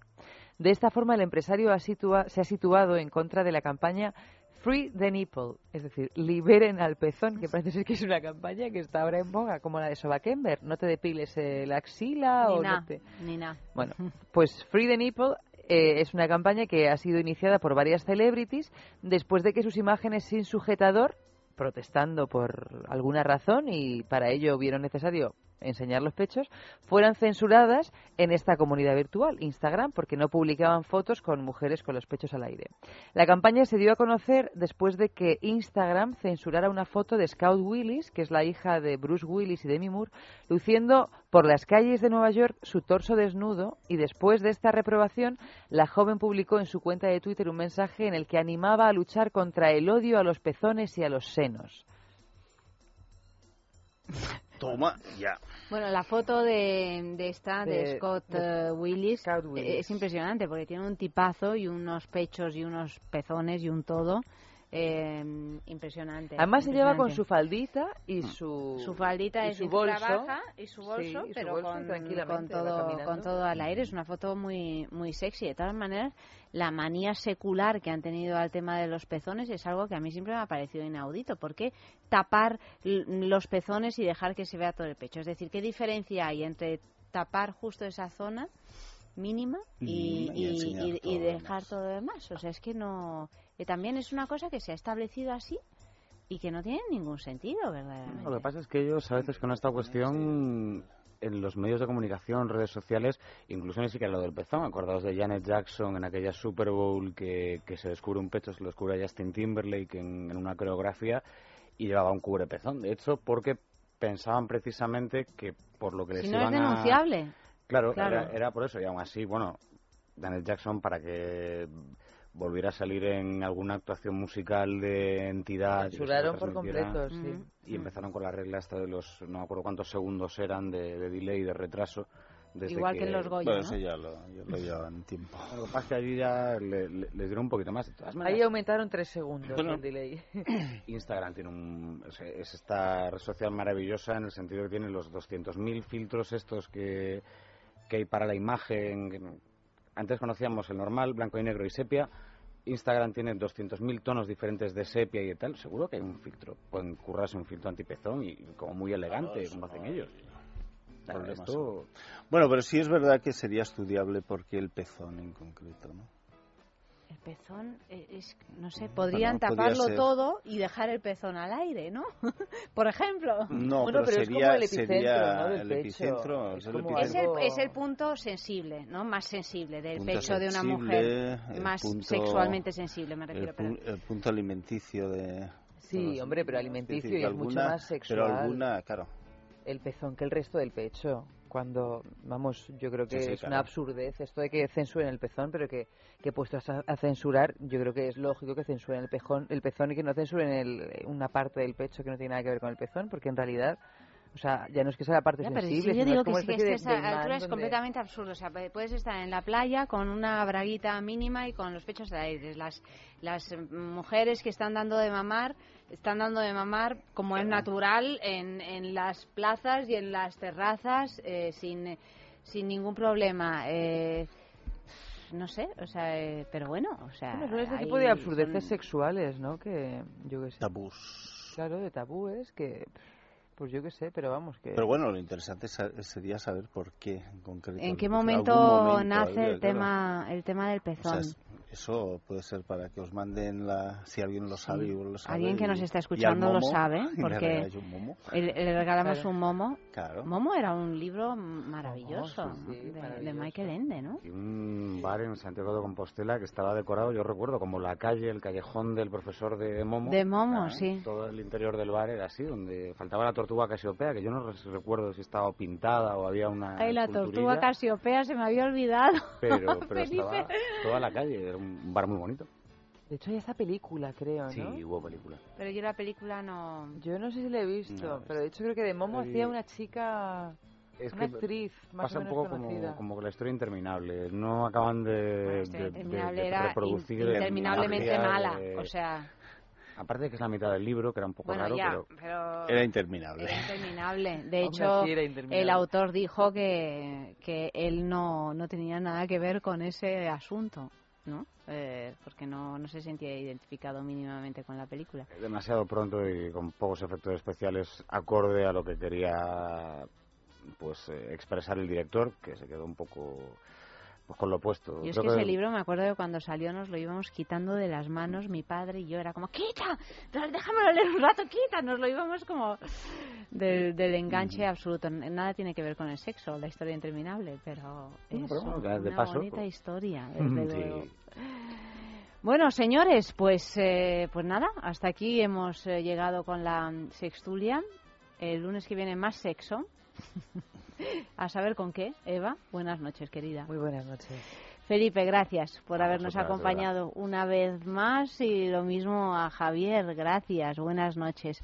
En producción ha estado Clea Ballesteros, Amalio Varela ha realizado el programa y a partir del lunes, pues eh, más sexo, a partir de las 12.40 de la noche aquí mismo, en el radio.